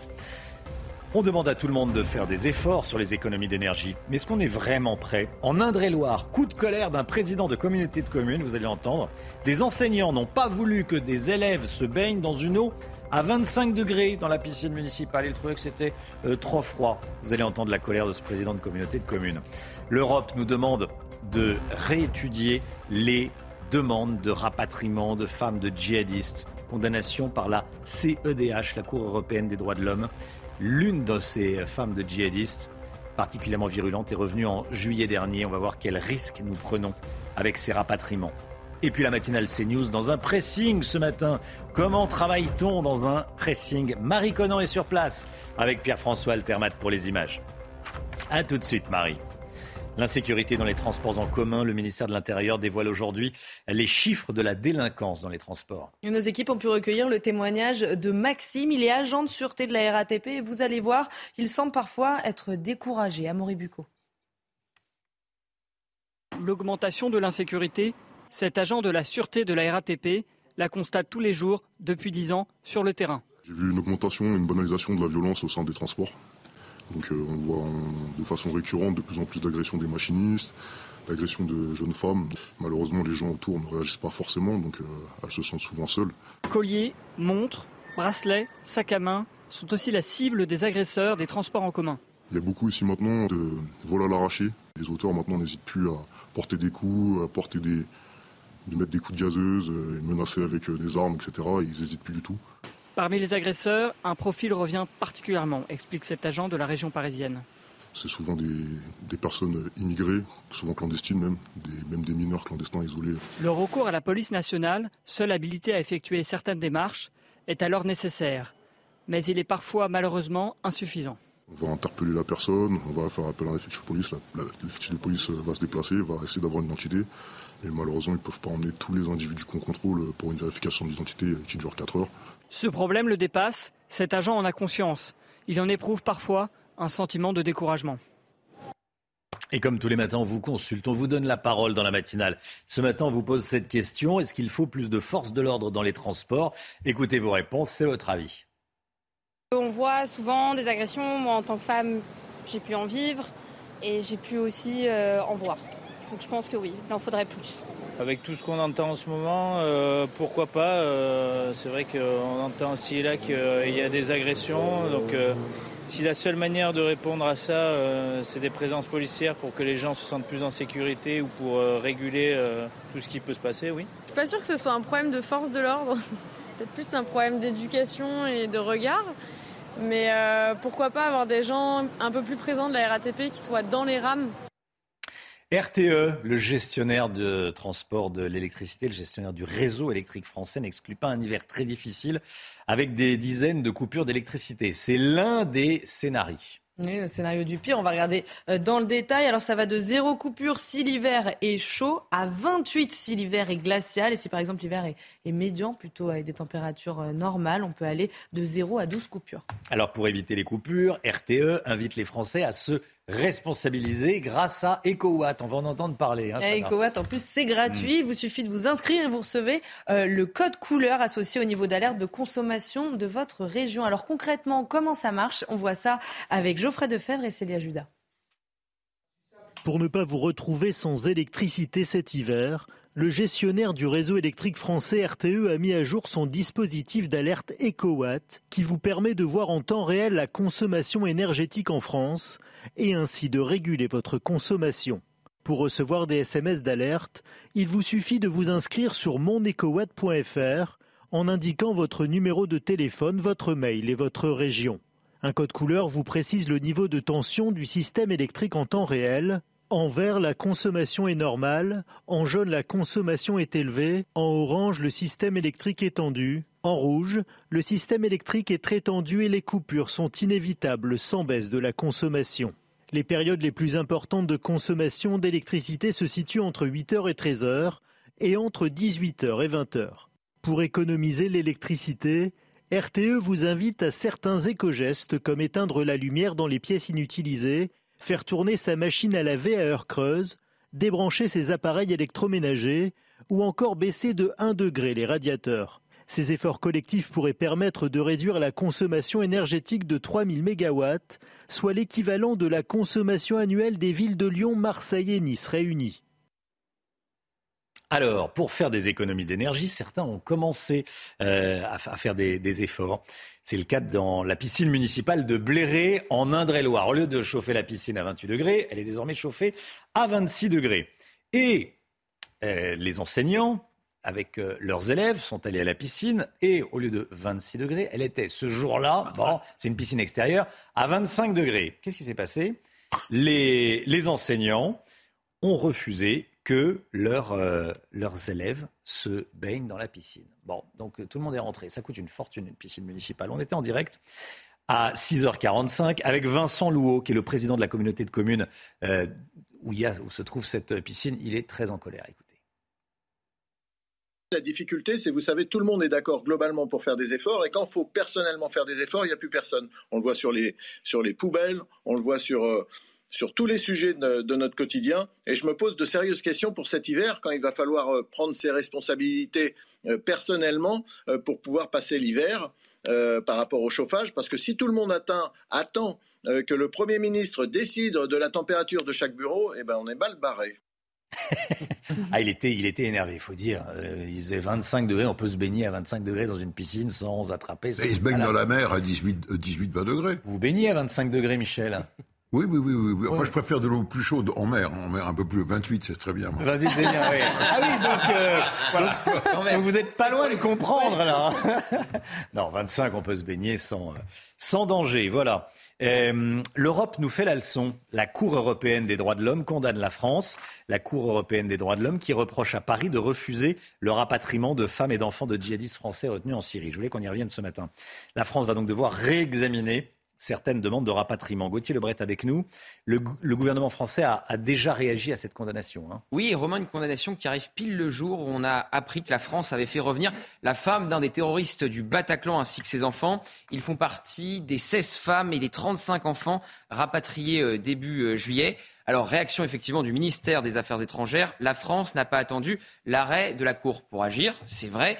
Et elle a d'ailleurs complètement changé euh, sa doctrine, car je vous rappelle qu'avant, Paris était très opposé à faire revenir euh, ces femmes parties faire le djihad en Syrie et privilégiait le cas par cas euh, pour les enfants. Deux positions qui s'affrontent. D'abord, celle qui dit eh bien, que ce sont des bombes à retardement et qu'il faut les éloigner le plus possible du territoire national. Et l'autre position, désormais donc adaptée par le gouvernement euh, français, qui explique que ces femmes sont enfermées dans des camps kurdes et qu'elles peuvent s'échapper et que c'est donc plus sûr de les avoir dans nos prisons. Cette décision de la Cour européenne des droits de l'homme fait évidemment réagir la classe politique, notamment la droite, car elle pourrait faire euh, jurisprudence. Pour Bruno Retailleau, la souveraineté juridique de la France est confisquée. Pour Éric Ciotti, la France doit pouvoir choisir qui elle veut ou non accueillir sur son sol. Et pour le député RN Julien Audoul, il y a un droit supérieur à tous les autres, celui de la sécurité des Français. Alors il reste une centaine de femmes et près de 250 enfants français dans les camps en Syrie. Merci Gauthier. 8h30, on sera avec Alexandre Delval, géopolitologue. On va revenir sur ce euh, sujet. 8h30. Regardez ces images en direct en provenance de Londres. Et bien sûr, le cercueil de la reine Elisabeth II avec euh, ces Britanniques qui vont lui rendre hommage, Chana. Hein. Et la tenté longue, Romain. Ce matin, on parle de 3,5 km de queue et de plusieurs heures d'attente. Un périple qui est loin de décourager hein, les dizaines de milliers de personnes euh, venues rendre hommage à Elisabeth II. Écoutez quelques personnes que nos équipes ont rencontrées hier soir. C'est comme une grand-mère. C'est comme si nous avions perdu une grand-mère. Et cela fait partie de notre identité. D'une certaine manière, j'ai l'impression qu'un petit bout de notre cœur a été arraché. Elle a toujours été là et elle nous a toujours guidés sur le plan moral. En fait, je ne savais pas qu'elle comptait autant pour moi. La couronne brillait. Pour moi, la reine est mon modèle féminin et elle nous a rendus fiers. Et c'est un privilège de pouvoir passer devant le cercueil. Voilà, et puis regardez cette image de, la nuit. Un garde s'est évanoui, évanoui cette nuit euh, vers 1h30 du matin lors de la veillée à, Westminster. Il commence à ne pas se sentir bien et euh, il a titubé. Voilà, ça, il a commencé à, tituber. Euh, et puis il a fini. Il a fini par, par tomber, hein, juste avant de changer de garde on n'a pas d'informations sur son état de santé. On a, on a mal pour lui. Euh, ça s'est passé cette nuit à, 1h30. La matinale CNews. Tous les matins, on est en direct avec Marie Conan. Ce matin, on est en direct d'un pressing. Marie Conan et Pierre-François Altermat. Ça sera juste après la petite pause publicitaire, comme on dit. Bon réveil à tous, à tout de suite. C'est News, il est 8h moins le quart, la matinale dans un pressing ce matin. Comment travaillent les professionnels du pressing? Marie Conan, en direct d'un pressing à Meudon dans les Hauts-de-Seine. Marie, le, nombre de pressing a été divisé par 3 dans les années 2000. Il n'en reste plus que 3000 en France. Hein. Cette disparition serait liée au télétravail. Marie, le, le pressing où vous trouvez a dû se diversifier pour survivre. Exactement, le pressing où je me trouve a dû euh, s'adapter car il n'y avait plus assez de costumes avec tous ces euh, modes de, euh, avec ces changements de mode vestimentaire, avec le télétravail. On va justement aller voir la responsable de ce pressing traditionnel. Bonjour Stéphanie, qu'est-ce que vous faites? Bonjour, je recous un entrejambe, voilà, c'est de la couture. Donc de la couture, euh, pourquoi ne pas être resté uniquement euh, dans le pressing? On sait que euh, beaucoup de vos confrères ont dû fermer, il y en a trois fois moins que dans les années 2000. C'était quoi pour survivre cette diversification? Justement, il y a eu une diminution en fait de travail sur les costumes et on s'est diversifié parce qu'il y a eu beaucoup de demandes sur la couture, sur les ourlets, sur des trous, des, boutons de manchette, des fermetures. Donc on s'est diversifié et on fait aussi beaucoup de, enfin pas mal de choses à côté. Vous allez nous montrer Vous faites une petite visite Ce que vous proposez, les différents services que vous nous proposez Allez-y, on vous suit. Nous faisons aussi du repassage. Les chemises sont là, lavées par les clients, et nous, on les repasse. On fait aussi de la vente de sacs, de bijoux, de vêtements. Voilà, pour notre, commune, euh, qui n'a euh, pas beaucoup de magasins. Donc, on s'est diversifié aussi dans ça. D'accord, bah merci beaucoup. Donc l'activité euh, pressing de Stéphanie ne représente que 50% du chiffre d'affaires. Nous, on va vous laisser car on a encore pas mal de boulot. L'ouverture c'est bientôt. Vous, euh, du coup, c'est la retoucherie et moi, le repassage. voilà la diversification. Merci beaucoup Marie Conan avec Pierre-François Altermat pour, euh, pour les images. Allez, l'écho dans quelques instants, dans quelques secondes, mais tout d'abord le point info, Chana Lousteau. Cette information de la nuit, l'incendie en Gironde est contenu mais pas fixé. En clair, le feu ne progresse plus mais reste actif. 3700 hectares sont partis en fumée depuis lundi après-midi à Somos. Au total, plus de 1800 personnes ont été évacuées de la commune, de la commune voisine de Sainte-Hélène, dont 1000 juste dans la journée d'hier. La victoire des droites aux législatives en Suède, on l'a appris cette nuit après le dépouillement de 99,9% des votes de dimanche dernier. Une première dans l'histoire du pays et ça s'est joué à trois sièges près avec la gauche. Ce bloc de droite majoritaire comprend trois partis de droite modérée et un de droite radicale. Avec plus de 20% des voix, ce parti devient le deuxième parti du pays. En deux ans, 200 millions d'euros de gains au loto et à l'euro million n'ont pas été réclamés. Vous avez bien entendu, c'est une information publiée euh, ce matin dans le Parisien. Parfois, la date pour récupérer ces gains est tout simplement dépassée. Alors, quand il s'agit du jackpot, l'argent est rendu à la FDJ qui le redistribue aux clients sous forme de cagnotte. Et si ça concerne des gains de rang 2 ou moins, c'est l'État le grand gagnant. On va continuer à parler d'argent avec le Guillot. Argent et on va parler des tarifs de l'électricité pour essayer de s'y retrouver.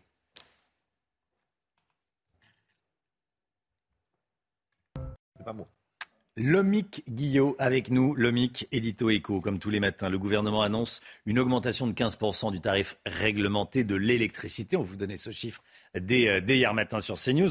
Pourtant, vous nous dites, Lomic, que rester chez EDF, malgré cette augmentation du tarif de 15% qui est annoncée, ça n'est pas une si mauvaise idée. Expliquez-nous.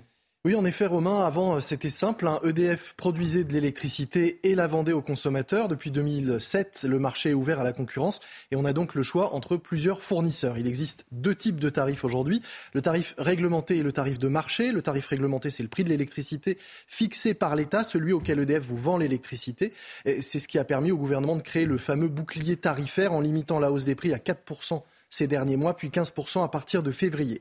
L'offre de marché, de l'autre côté, eh c'est le prix que votre fournisseur a fixé si vous n'êtes plus client EDF.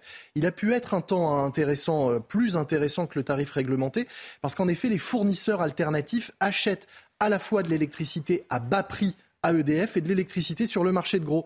Quand les cours étaient bas sur ces marchés, ces tarifs pouvaient donc être compétitifs. Mais le problème, le problème, c'est que depuis un peu plus d'un an, les prix explosent littéralement sur le marché de gros, avec des hausses qui avoisinent les 600%. Rendez-vous compte, certains petits fournisseurs alternatifs n'ont donc pas d'autre choix que de répercuter une partie de cette hausse sur la facture de leurs abonnés qui ne sont pas protégés, hein, on le rappelle, hmm. par le bouclier de Bercy.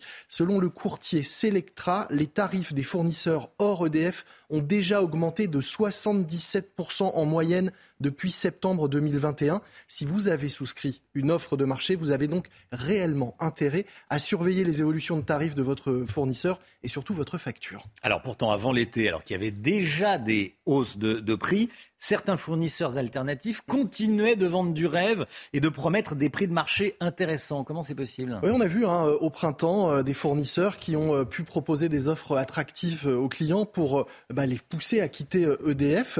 E aujourd'hui, d'ailleurs, plus de 35% hein, des ménages français ont quitté EDF et sont passés à une offre de marché. Mais la commission de régulation de l'énergie, le gendarme du secteur, soupçonne certains producteurs, certains fournisseurs, pardon, d'avoir proposé des offres pour gonfler artificiellement leur portefeuille de clients avant l'été, parce que c'est à cette période que sont décidées en fait les attributions, les quotas d'électricité qu'EDF est obligé de leur vendre à des prix très compétitifs, 46 hein. euros le mégawattheure quand le prix de gros est à plus de 1000 euros. Or, plus ces fournisseurs ont de clients, plus EDF va leur vendre de l'électricité bradée, d'où l'intérêt d'attirer des clients avant l'été puis de les faire fuir, oui, en ce moment, à l'automne, en augmentant les prix, parce qu'ainsi, ils ont un stock, ces fournisseurs d'électricité qu'ils ont acheté pas cher, et qu'ils vont pouvoir revendre à prix d'or. Ça s'appelle de la spéculation. C'est une réelle faille hein, dans, notre, dispositif aujourd'hui. C'est totalement anormal, voire amoral. Le gouvernement surveille ça de près. Mais si votre facture a augmenté, eh bien, n'accusez pas uniquement la guerre en Ukraine. Elle a bon dos. Elle a bon dos. Vous pouvez aussi accuser ces spéculateurs sans scrupules de faire gonfler la note. 7h51, restez bien avec nous sur CNews dans la matinale. Dans un instant, l'édito de Jérôme Béglé. Bonjour Jérôme, hein directeur général de la rédaction du journal du dimanche. On va parler du cumul des mandats. Il y a une petite musique qui dit tiens, si on revenait au cumul des mandats. On en parle dans un instant avec vous, euh, Jérôme. À tout de suite. Rendez-vous avec Sonia Mabrouk dans Midi News du lundi au jeudi de midi à 14h. 7h54, l'édito politique de Jérôme Béglé, directeur général de la rédaction du Journal du Dimanche. Jérôme, de plus en plus de voix se font entendre pour revenir sur la loi sur le non-cumul des mandats qui est en vigueur actuellement. Oui, c'est une loi du 14 février 2014 qui donc encadre le cumul des mandats. Alors concrètement, elle interdit à un parlementaire, c'est-à-dire à un sénateur et à un député, d'être à la fois maire, adjoint au maire, président ou vice-président d'une région ou d'un département. L'idée était notamment à l'époque de dégager du temps pour les parlementaires, pour qu'ils exercent mieux leur mandat, d'assurer le bon fonctionnement de la représentation nationale et de permettre l'émergence de nouvelles personnalités politiques, de nouvelles générations. Euh, bah, cette loi n'a pas apporté les résultats espérés pour répondre à la crise démocratique. Non seulement le taux d'abstention au deuxième tour des législatives de juin dernier a dépassé les 53%, mais tout le monde se souvient de la crise des Gilets jaunes en 2018-2019, qui a montré la distance trop grande entre les élus nationaux et les Français les parlementaires, toutes tendances confondues, n'ont pas vu monter la colère et l'incompréhension envers notre système politique et le pouvoir parisien. Cette loi de 2014 devait instaurer de la confiance et de la proximité entre les députés et les électeurs. Or, c'est exactement le contraire qui s'est produit. Jamais la défiance et l'éloignement n'ont été aussi profonds. Quelques chiffres, enfin, pour achever de poser le constat. En 2012, 250 maires sont devenus députés. En 2017, il n'était plus que 133. Et cette année, seulement 42. Et encore, pour ces deux dernières législatures, les maires ont-ils dû démissionner pour exercer évidemment leurs nouvelles fonctions Bref, si le constat était bon, le remède n'est absolument pas convaincant. Jérôme, qu'est-ce que vous préconisez? Revenir à l'ancien statut avec euh, ce statut de sénateur-maire ou de député-maire eh ben pourquoi pas, Romain? Errare perseverare diabolicum. Le cumul d'expérience nourrit la démocratie. Et une poignée de députés ne veulent pas rester inertes. Car Olive, maire de Poissy jusqu'à son élection en juin au Palais Bourbon, prépare une proposition de loi je le cite, l'expérience de terrain ne peut que nourrir les réflexions des parlementaires sur leurs travaux législatifs. Cette expérience pourrait s'appeler l'expertise d'usage et d'ajouter, dans cette proposition de loi, les maires sont des chefs d'équipe municipale qui intègrent la diversité politique et citoyenne. Les majorités locales sont généralement plus larges que les frontières partisanes. Les maires sont des fantassins de la République en prise directe avec les administrés et la réalité du quotidien. Alors, qu'est-ce qu'il propose exactement, Carl Olive? De rendre compatible le mandat de député ou de sénateur avec celui de maire ou d'adjoint au maire pour des communes de moins de 20 000 habitants, ce qui représente 98,59% de nos 35 000 et quelques communes françaises. Ainsi euh, qu'avec la fonction de vice-président d'un exécutif local, donc président de, enfin, vice-président de département ou de région. Mais attention, cumul des mandats ou cumul d'expérience ne veut pas dire cumul des rémunérations.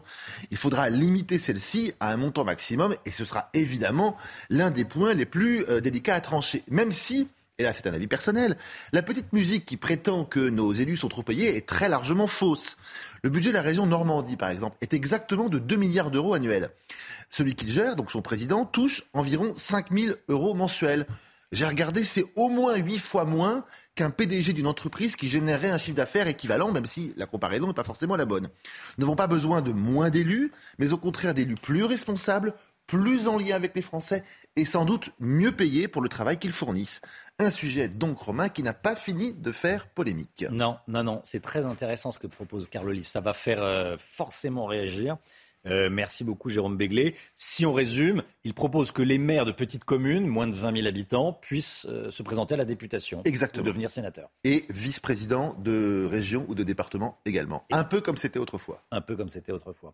Merci beaucoup, Jérôme Béglé. Qu'est-ce que vous en pensez vous, le, vous donnez votre avis sur les réseaux sociaux, bien sûr. 7h58. Le temps, Alexandra Blanc.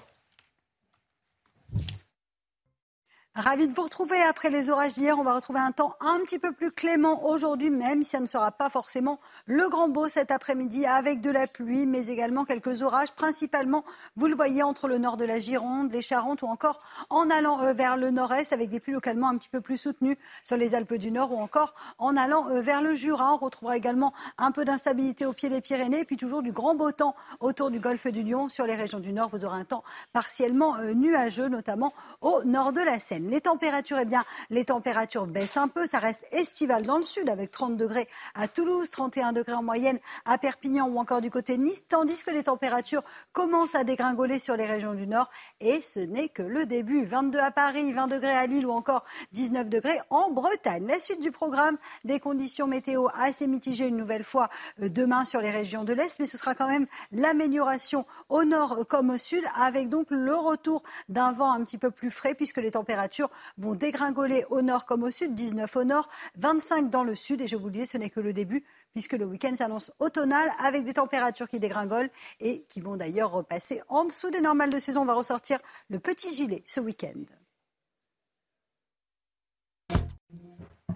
CNews, il est 8h. Bienvenue à tous et merci d'être avec nous et d'avoir choisi CNews. À la une ce matin, on va parler de l'électricité. RTE, le gestionnaire du réseau électrique français, n'exclut pas des coupures pour cet hiver. Différents scénarios sont à l'étude. On va tout vous détailler. Plusieurs heures d'attente avant de se recueillir devant le cercueil d'Elisabeth II à Londres. On va rejoindre sur place Régine Delfour, envoyée spéciale de CNews à Londres. C'est officiel depuis quelques heures. L'Union des droites en Suède remporte les législatives. Le parti de droite radicale démocrate de Suède obtient plus de 20% des voix. Gauthier Lebret est avec nous. A tout de suite, Gauthier. L'Europe nous condamne à réétudier les demandes de rapatriement de femmes de djihadistes. L'une d'entre elles, particulièrement virulente, est revenue en juillet dernier en France. On va voir quels risques nous prenons avec ces rapatriements. Le gestionnaire de réseau électrique RTE n'exclut pas un hiver très difficile en France avec des dizaines de risques de coupure d'électricité. Ça, c'est le scénario du pire. Ça va de zéro coupure si l'hiver est doux à 28 risques de coupure si l'hiver est glacial. Le détail avec Quentin Griebel. Si la situation du réseau électrique français est moins problématique que celle du gaz, tous les signaux ne sont pas pour autant au vert pour les prochains mois. D'après RTE, trois scénarios sont possibles. En cas d'hiver rigoureux, sans effort des Français et avec une pénurie européenne de gaz, les entreprises pourraient alors être mobilisées et dans le pire des cas, des coupures organisées pourraient même avoir lieu, mais aucun blackout. RTE rassure tout de même, ce scénario est le moins probable et l'entreprise dispose de plusieurs leviers activables les uns après les autres pour éviter d'en arriver là. Deuxième possibilité, la consommation reste à ses niveaux actuels, mais le parc nucléaire, actuellement fragilisé par la fermeture de 25 de ses 56 réacteurs, retrouve ses niveaux passés. Le risque de déséquilibre sur le réseau électrique du pays est alors très faible.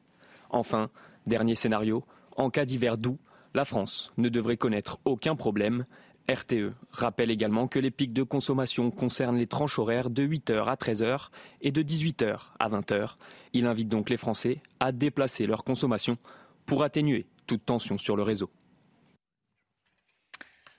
À Londres, l'attente est longue ce matin pour euh, faire ses adieux à la reine, rendre hommage à la reine. Regardez ces images qui nous parviennent en direct. Le hall du euh, palais de Westminster, du Parlement de Westminster, avec le, cercueil et les, Londoniens, les Britanniques qui rendent hommage à leur reine avec des, relèves de la, de la garde. Image en direct. Il y a beaucoup de monde. On fait la queue à, l'extérieur.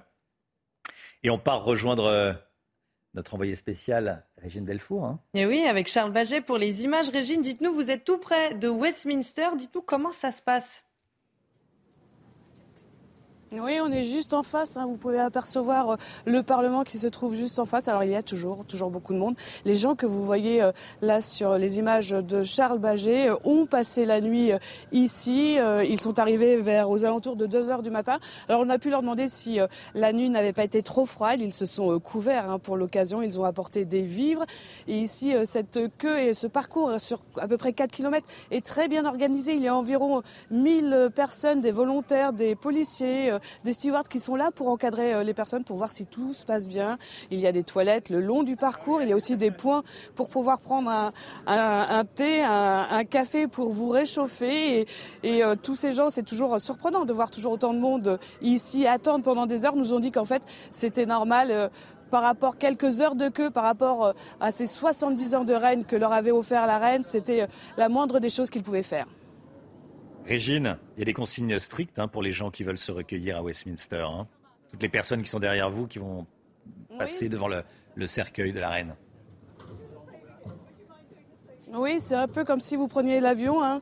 Dans un aéroport, il faut passer euh, des, euh, de, la sécurité. Alors, il y a des choses que vous ne pouvez pas prendre. Vous ne pouvez pas apporter euh, de l'eau, des fluides. Il y a, les fleurs sont interdites, les bougies sont interdites. Les drapeaux, en fait, vous devez les mettre autour de votre cou. On voit beaucoup de, drapeaux de l'Union Flag, l'Union Jack qui est autour, qui est noué.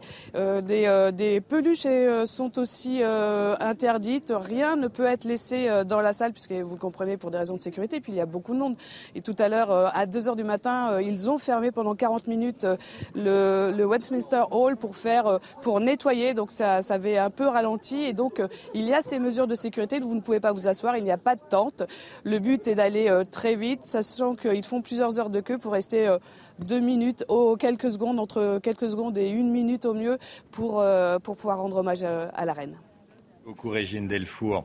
Regardez cette image de la nuit, un garde s'est évanoui vers 1h30 du matin pendant la, veillée de la, reine Elisabeth II à Westminster. Il, vacille, là il est, il, est fatigué, on, le voit, il se rattrape. Euh, il ne veut pas abandonner le combat, mais hop, il tombe. Il est évidemment immédiatement euh, ramassé et évacué. Et puis des images de répétition des, funérailles de la reine cette nuit, Chana. Hein. Et eh oui, c'était à 2h30 du matin. Et puis ça s'est fait sous les yeux euh, de quelques spectateurs chanceux. Ils ont pu apprécier le défilé et les sons de cornemuse. Je rappelle que les funérailles de la souveraine auront lieu lundi prochain. Information politique de la soirée, de la nuit, la victoire des droites aux législatives en Suède.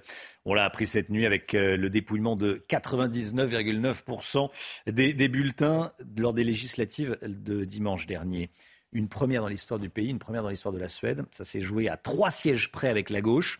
Le bloc de droite majoritaire comprend trois partis de droite modérés et un parti de droite radical, les démocrates de Suède, qui deviennent avec plus de 20% des voix le deuxième parti du pays. Gauthier Lebret, ce qui se passe en Suède, c'est un vrai tournant. Hein oui, euh, une coalition d'union des droites. Ça vous rappelle rien? C'était le but d'Éric Zemmour à la présidentielle en France. Et évidemment, ce qui est inédit, c'est la percée des démocrates de Suède, classés à l'extrême droite qui est passé devant la droite classique. Jamais, jamais un gouvernement euh, suédois ne s'était appuyé sur ce parti pour gouverner. Alors le plus probable d'ailleurs selon les observateurs suédois, c'est que ce parti soutienne le gouvernement sans en faire euh, partie justement. Mais ce résultat est le fruit d'une stratégie mise en place il y a plusieurs années par son leader Jimmy Akeson, 17 ans à la tête de son parti, une stratégie de dédiabolisation. Tiens, tiens, c'est la même que celle de Marine Le Pen en France. Il a fait la chasse aux néo-nazis et aux nostalgiques des SS. Il a changé le logo. La torche laisse sa place à une anémone bleue au cœur jaune.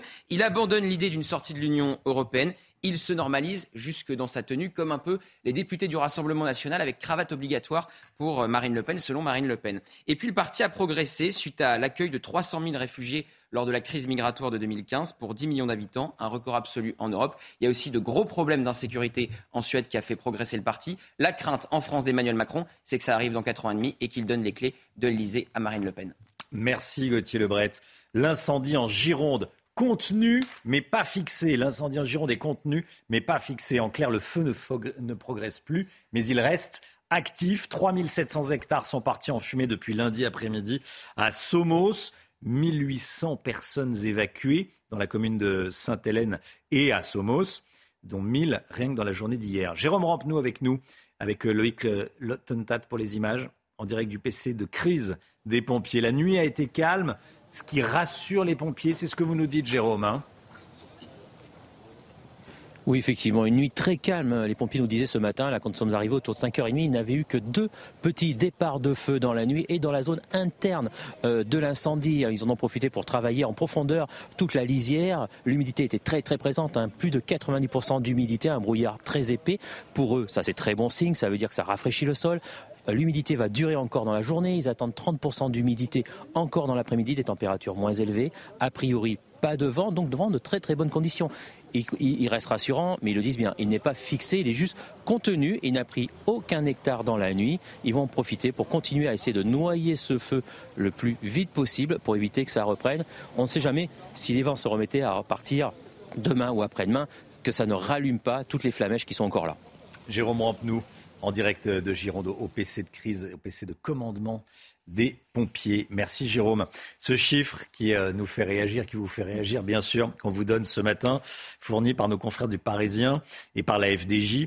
En deux ans, c'est assez court, deux ans, 200 millions d'euros de gains au loto et à l'euro million n'ont pas été réclamés. La Française des Jeux qui lance régulièrement des avis de recherche pour retrouver les gagnants mais parfois la date pour récupérer ses gains mmh. est dépassée. Alors que devient cet argent? C'est la grande question qu'on se pose euh, ce matin. Alors quand il s'agit euh, du jackpot, cet argent est rendu à la FDJ qui le redistribue aux clients sous forme de cagnotte. Et puis si ça concerne des gains de rang 2 ou moins, c'est l'État le grand gagnant. Il a touché plus de 150 millions d'euros l'année dernière. Voilà, il faut, réfléchir. Tiens, il ne me reste pas un bulletin euh, au fond d'un sac, d'un cartable ou d'une poche de jean. Allez, 8h09, restez bien avec nous. Dans un instant, Robert Ménard est l'invité de Laurence Ferrari. A tout de suite. Rendez-vous avec Pascal Pro dans l'heure des pros, du lundi au vendredi de 9h à 10h30. C'est News, il est 8h15. Bienvenue à tous. Merci d'être avec nous. Dans un instant, Laurence Ferrari, vous recevrez Robert Ménard, maire de Béziers. Mais tout de suite, c'est le point info. Chanel Housteau. Est-ce que les Français sont trop assistés? Eh bien, vous êtes 73% à penser que notre système social favorise l'assistanat. C'est le résultat de notre dernier sondage CSA pour CNews. Un chiffre qui chute à 37% chez les sympathisants de la France insoumise et qui monte à 88% chez les sympathisants de droite. La Cour européenne des droits de l'homme condamne la France. La CEDH reproche à Paris de refuser le rapatriement des femmes et d'enfants de djihadistes français retenus en Syrie. Deux familles avaient saisi la Cour. La France va donc devoir réexaminer ses demandes de rapatriement et payer une compensation aux plaignants. Dans l'affaire Pogba, Mathias Pogba et quatre autres personnes sont toujours en garde à vue ce matin. Le frère aîné de Paul Pogba s'est lui-même présenté aux policiers hier pour être entendu. Ils sont soupçonnés d'extorsion avec armes, d'enlèvement ou séquestration en bande organisée et de participation à une association de malfaiteurs, des faits contestés par Mathias Pogba. Laurence, ce matin, vous recevez Robert Ménard.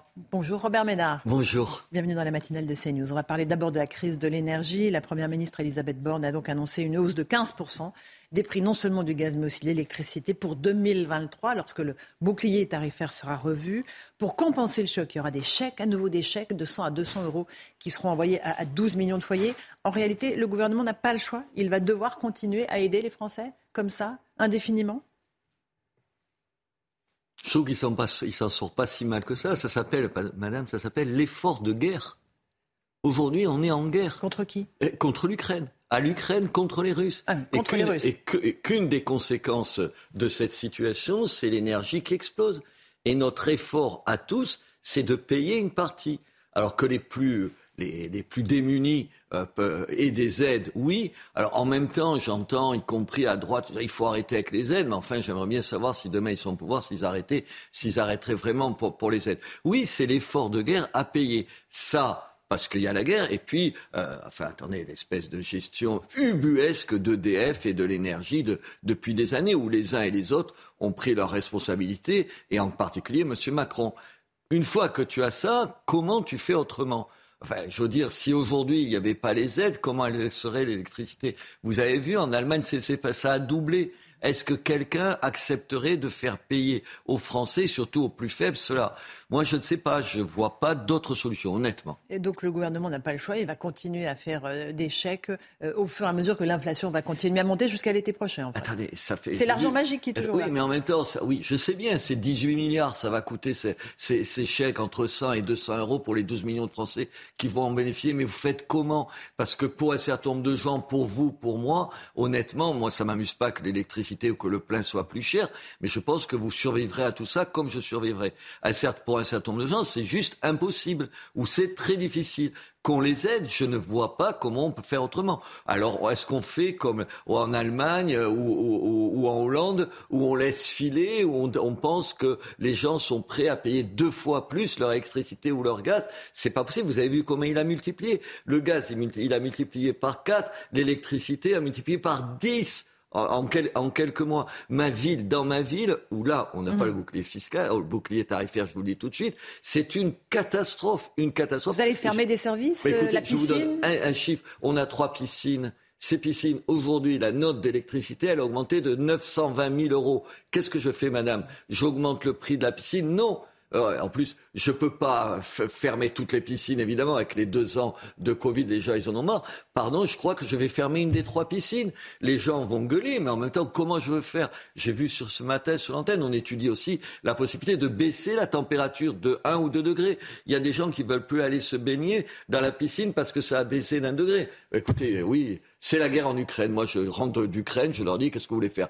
Vous découvrez qu'il y a la guerre et que pour vous aussi, pour vous aussi, même si vous n'êtes pas sur le front, ça aura des conséquences. Et les conséquences, c'est qu'un certain nombre de choses se paient plus cher. C'est comme ça. Sinon, on ne parle plus de défendre la liberté ou je ne sais pas quoi encore. Il y a l'impact de la guerre en Ukraine, évidemment, et des sanctions qu'on impose aux Russes. Mais vous l'avez aussi rappelé, il y a notre filière nucléaire euh, avec la moitié des réacteurs aujourd'hui à l'arrêt. EDF, euh, le patron de EDF, Jean-Bernard Lévy, a, a précisé aussi le calendrier de redémarrage des réacteurs qui sont à l'arrêt en maintenance euh, ou en révision. D'ici février, tout euh, devrait être mis en, ordre de marche. Vous dites qu'il y a eu une grande responsabilité d'Emmanuel Macron, qui était à la fois ministre de l'économie de François Hollande et président de la République, d'avoir fermé Fessenheim? D'avoir fermé Fessenheim. Je vous rappelais qu'il avait prévu d'en fermer dix autres à partir de 2025, de ne pas avoir pesé sur EDF pour faire tous les travaux, les grands carénages qui étaient en place pour donner plus de temps et tout. Résultat, on est là. Bien sûr, il porte la première responsabilité de cette situation, c'est les politiques, c'est même pas EDF. Alors EDF, on peut s'étonner du temps qu'ils... Vous verrez quand c'est en février, ils n'auront pas fini de faire tout ce qu'ils disent.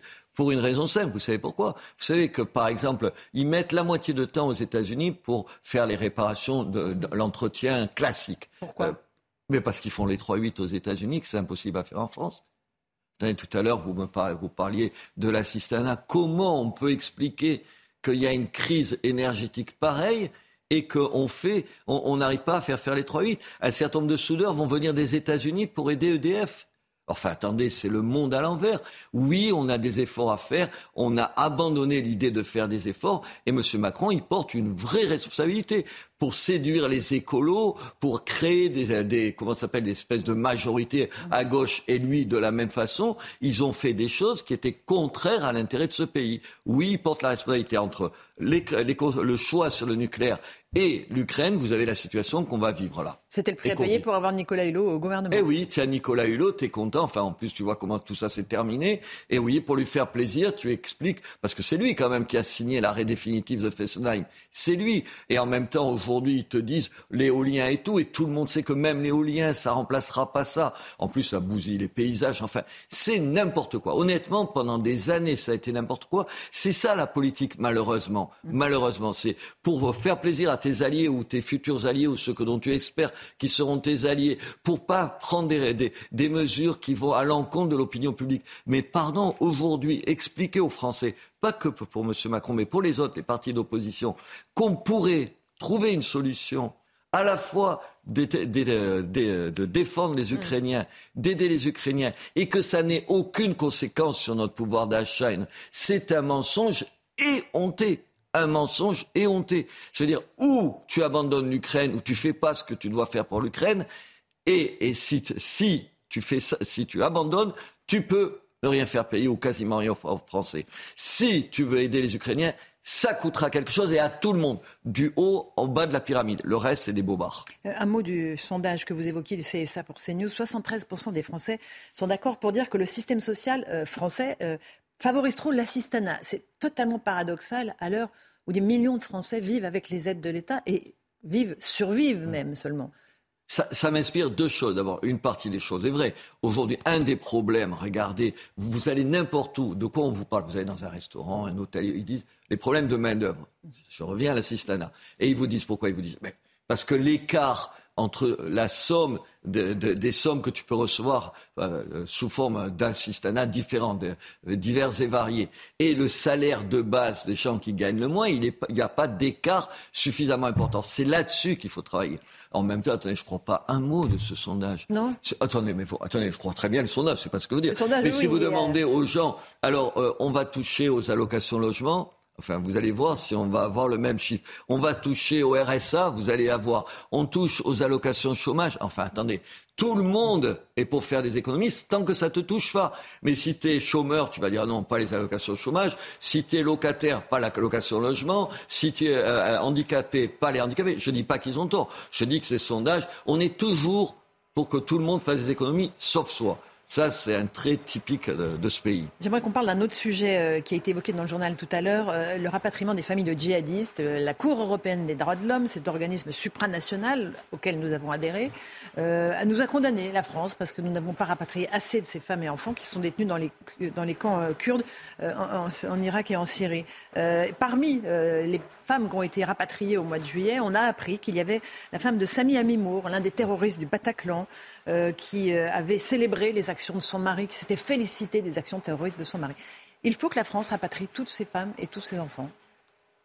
Trois choses. D'abord, il y en a marre de faire de l'adhésion à, la Cour européenne des droits de l'homme un dogme. D'abord, il y a un certain nombre de pays qui ont des réserves, c'est-à-dire qui disent sur tel point on n'est pas d'accord, donc on ne respectera pas les règles. On n'a qu'à le faire.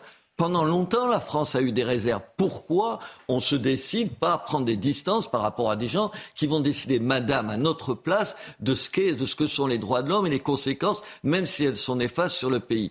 Ça, c'est la première chose. à, votre question. Il faut les rapatrier attendez, on choisit. Vous disiez de cette dame, est-ce que je peux vous citer une phrase? J'étais au courant depuis le début. J'ai encouragé mon mari à partir pour terroriser le peuple français. Et cette phrase, j'envie tellement mon mari, j'aurais tellement aimé être avec lui pour sauter aussi. Vous entendez ce qu'elle dit? Mmh, mmh. Elle est actuellement euh, écrouée, mise en examen, écrouée. Et qu'est-ce qu'elle va prendre? Et elle va être libérée et elle sera dans ce pays?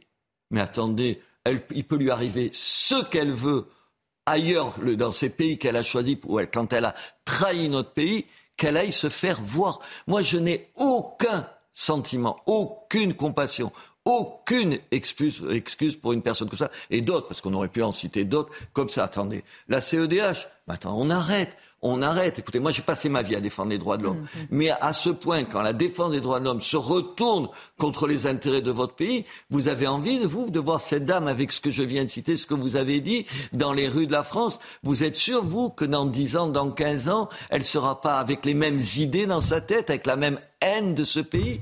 Bien sûr qu'il n'y a pas à s'agenouiller devant la Cour européenne des droits de l'homme.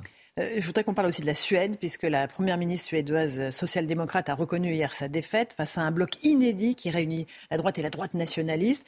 L'union des droites, la fameuse union des droites, euh, celle que prônait notamment Marion Maréchal, elle s'est réalisée en Suède. C'est un modèle à suivre ou pas? Elle s'est réalisée en Suède. Ils ont gagné. Elle va se réaliser. Elle s'est réalisée en Italie. Enfin, on se donne rendez-vous dans, dans un mois. Euh, il, pourrait, il pourrait bien gagner, même si les situations ne euh, sont pas les mêmes. Qu'est-ce que ça veut dire? Ça veut dire d'abord que la droite, il faut enfin, enfin, qu'elle se dise que déjà elle peut s'unir. Enfin, attendez, le point commun de tous les leaders aujourd'hui ou les candidats à, la présidence avec des nuances, mais le point commun de tous les candidats à la présidence des Républicains, c'est quoi? C'est tout sauf l'alliance avec le Rassemblement national. Ils vont s'allier avec qui d'autre? Ils veulent décidément tout le temps perdre. Enfin, prenez-les, posez-leur leurs questions. Le seul qui était le plus proche, Ciotti, euh, Éric Ciotti, avec Éric Zemmour, oui, enfin, il, il, a, un moment donné, à un moment donné, il a dit pourquoi pas. Maintenant, après, il a changé d'avis. Mais avec Marine Le Pen, jamais.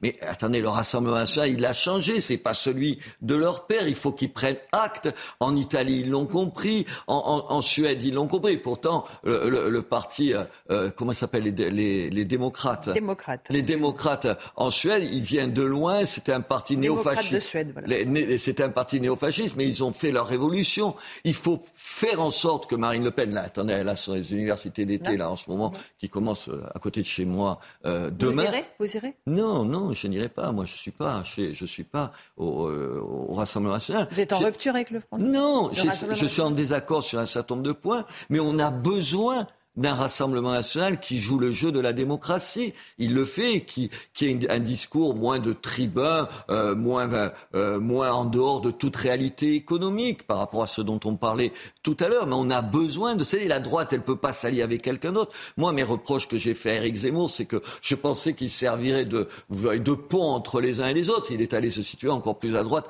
que Marine Le Pen. Mais s'ils travaillent pas ensemble, si cette droite-là ne travaille pas ensemble, elle ne gagnera jamais, madame. Mais ils sont têtus comme des bourriques.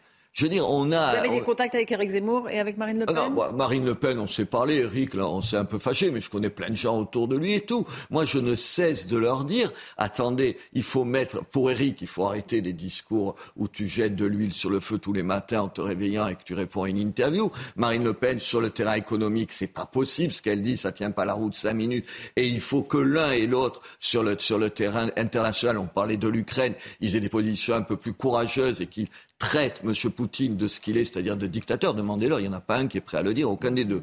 Voilà. Et quant au reste de la droite, il faut qu'elle prenne, qu'elle prenne acte que c'est à sa droite qu'il y a les gens qui peuvent la faire gagner. Enfin, je comprends pas, je n'arrive pas à comprendre cette, cette capacité à ne pas voir l'évidence. Il y a un peuple de droite, il y a des gens de droite qui ont peu de différence dans ma ville. Attendez, les gens qui votent pour moi, par ailleurs, ils doivent voter, certains pour Marine Le Pen, d'autres pour les Républicains, d'autres pour, pour Eric, euh, euh, Zemmour. Mais ils ont en commun un certain nombre de choses. Prenons acte de ça. Tirons les conséquences de ce qui, se fait en Suède. Regardez au Danemark. Regardez au Danemark sur pourquoi, pourquoi les sociodémocrates gagnent Pourquoi les Parce que même là, ils sont capables de dire sur les questions économiques, ils sont libéraux, mais sur la sécurité et l'immigration, de dire ce que les Français ont envie d'entendre tous à droite, on pense la même chose. Alors pourquoi ils se mettent pas autour du table et ils se mettent pas d'accord? Alors s'ils veulent perdre éternellement, s'ils sont tous contents de leur, de leur rôle d'opposant,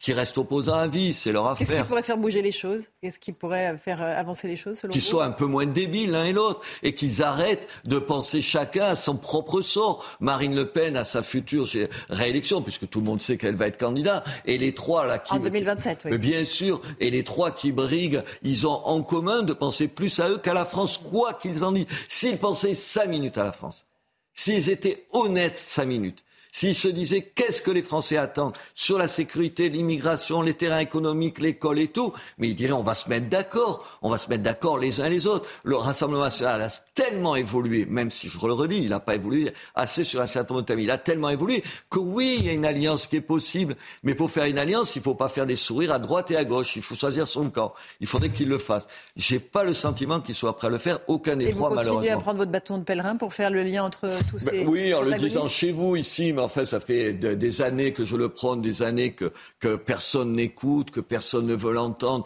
que chacun ne pense qu'à ses propres. Vous savez, le problème, c'est les partis, ces partis, j'allais dire de merde. Euh, C'est c'est- ces partis insupportables. Ou au fond, ou au fond, je les écoute. Ils veulent reconstruire leur parti, ils veulent lui redonner la force. Mais qu'est-ce que je me fous, moi, de l'État, des Républicains, du Rassemblement national ou du parti d'Éric Zemmour? Je m'en contrebalance comme tous les Français. Ces partis sont utiles s'ils nous aident, s'ils nous aident à trouver des solutions, s'ils aident à répondre aux questions qu'on se pose, s'ils sont à la fois audacieux et réalistes. Audacieux et réalistes, qui critiquent pas Macron sur un certain nombre de mesures, là, sur l'économie, parce qu'ils feraient tous la même chose, mais qui le critiquent sur les vrais catastrophe qu'il a fait en termes d'immigration et de sécurité. Voilà, qu'on essaye de parler vrai, qu'on essaye de parler aux gens, qu'on n'ait pas de précautions. J'en ai marre des gens qui prennent des précautions oratoires, qui répondent pas aux questions. Vous savez, qui l'entourloupe, tu les vois venir, que c'est la langue de bois, qu'il a préparé les éléments de réponse. C'est insupportable. Un tout dernier mot sur la monarchie britannique qui nous déploie ses faces depuis quelques jours. Les Français sont nostalgiques de quoi en voyant ces images? Du- D'une autorité, d'une permanence de l'État que nous avons perdue? Ben, d'une permanence. C'est quand même formidable.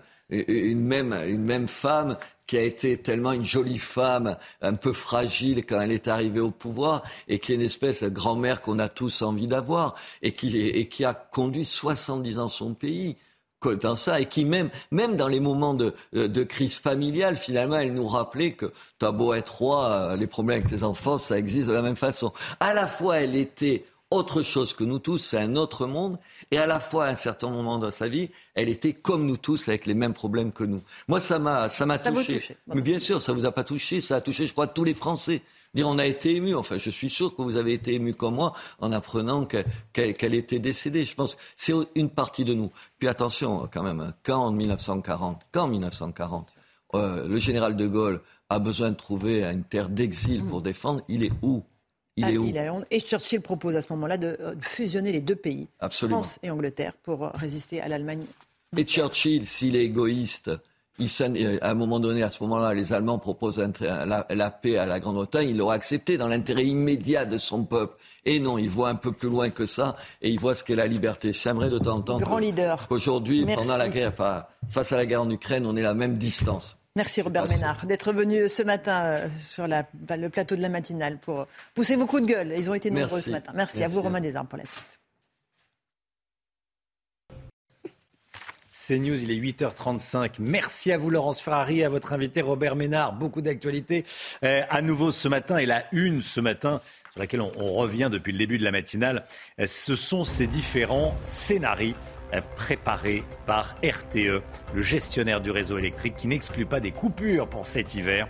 Différents scénarios que l'on va commenter avec vous, euh, Michel Chevalet. À tout de suite Michel. On demande à tout le monde de faire des efforts sur les économies d'énergie. Mais est-ce qu'on est vraiment prêt? En Indre-et-Loire, coup de colère d'un président de communauté de communes, des enseignants n'ont pas voulu que des élèves se baignent dans une eau à 25 degrés dans la piscine municipale. Ça serait trop froid à 25 degrés. Vous allez voir, ça va vous faire réagir, je le sais. L'Europe nous condamne à réétudier les demandes de rapatriement de femmes de djihadistes. L'une d'entre elles, particulièrement virulente, est revenue en juillet dernier.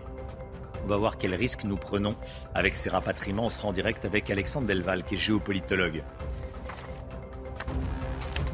Regardez ce que nous prévoit RTE, le gestionnaire du réseau électrique français.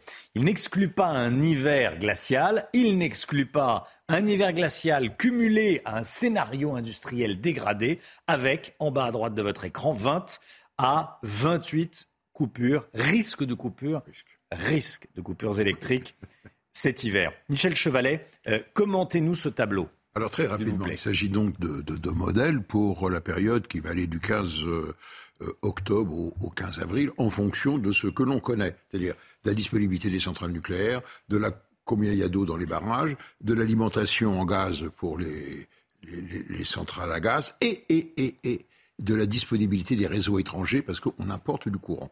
donc vous faites ce mixte et puis chaque région, le préfet va décider de, de, l'alerte ou pas. Hein, c'est ça. Et donc ce que vous avez dans ce tableau, ce ne sont pas les coupures, ce sont les alertes du plan EcoWatt. C'est-à-dire, vous avez le scénario où là ça va bien, c'est euh, comme en vert, c'est vert, c'est la météo. Hein. Après, attention, à l'alerte là, on est en orange, on dit attention, il y a, c'est très tendu, et puis après, on est rouge, et là c'est l'alerte rouge, jamais RTE n'a utilisé le rouge, mais là, ils pensent pouvoir l'utiliser, et même, vous avez vu, jusqu'à 18, 20, 20 fois, en fonction, bien sûr, de, de, l'environnement. Alors, je résume, on risque très peu de risques de coupure, parce qu'à ce moment-là, on va mettre en place les moyens. Euh, on demande aux citoyens de baisser leur consommation, etc., de ne pas allumer le four quand il faut, etc. Et on demande aux, aux, industriels de se délester. Il y a des contrats interruptibles, il y en a 12, les gros industriels. Et donc, en mobilisant l'ensemble de ces moyens, ça va passer, si vous voulez, à quelques 10% près sur la consommation. Donc, moralité, il faut faire 10% d'économie sur notre consommation pour être sans problème. Et on pense on pense pouvoir y arriver. Mais la clé, vous avez raison, et je termine là-dessus, c'est la météo, évidemment. Si l'hiver est très rigoureux, on est coincé. La clé de notre hiver. Merci beaucoup.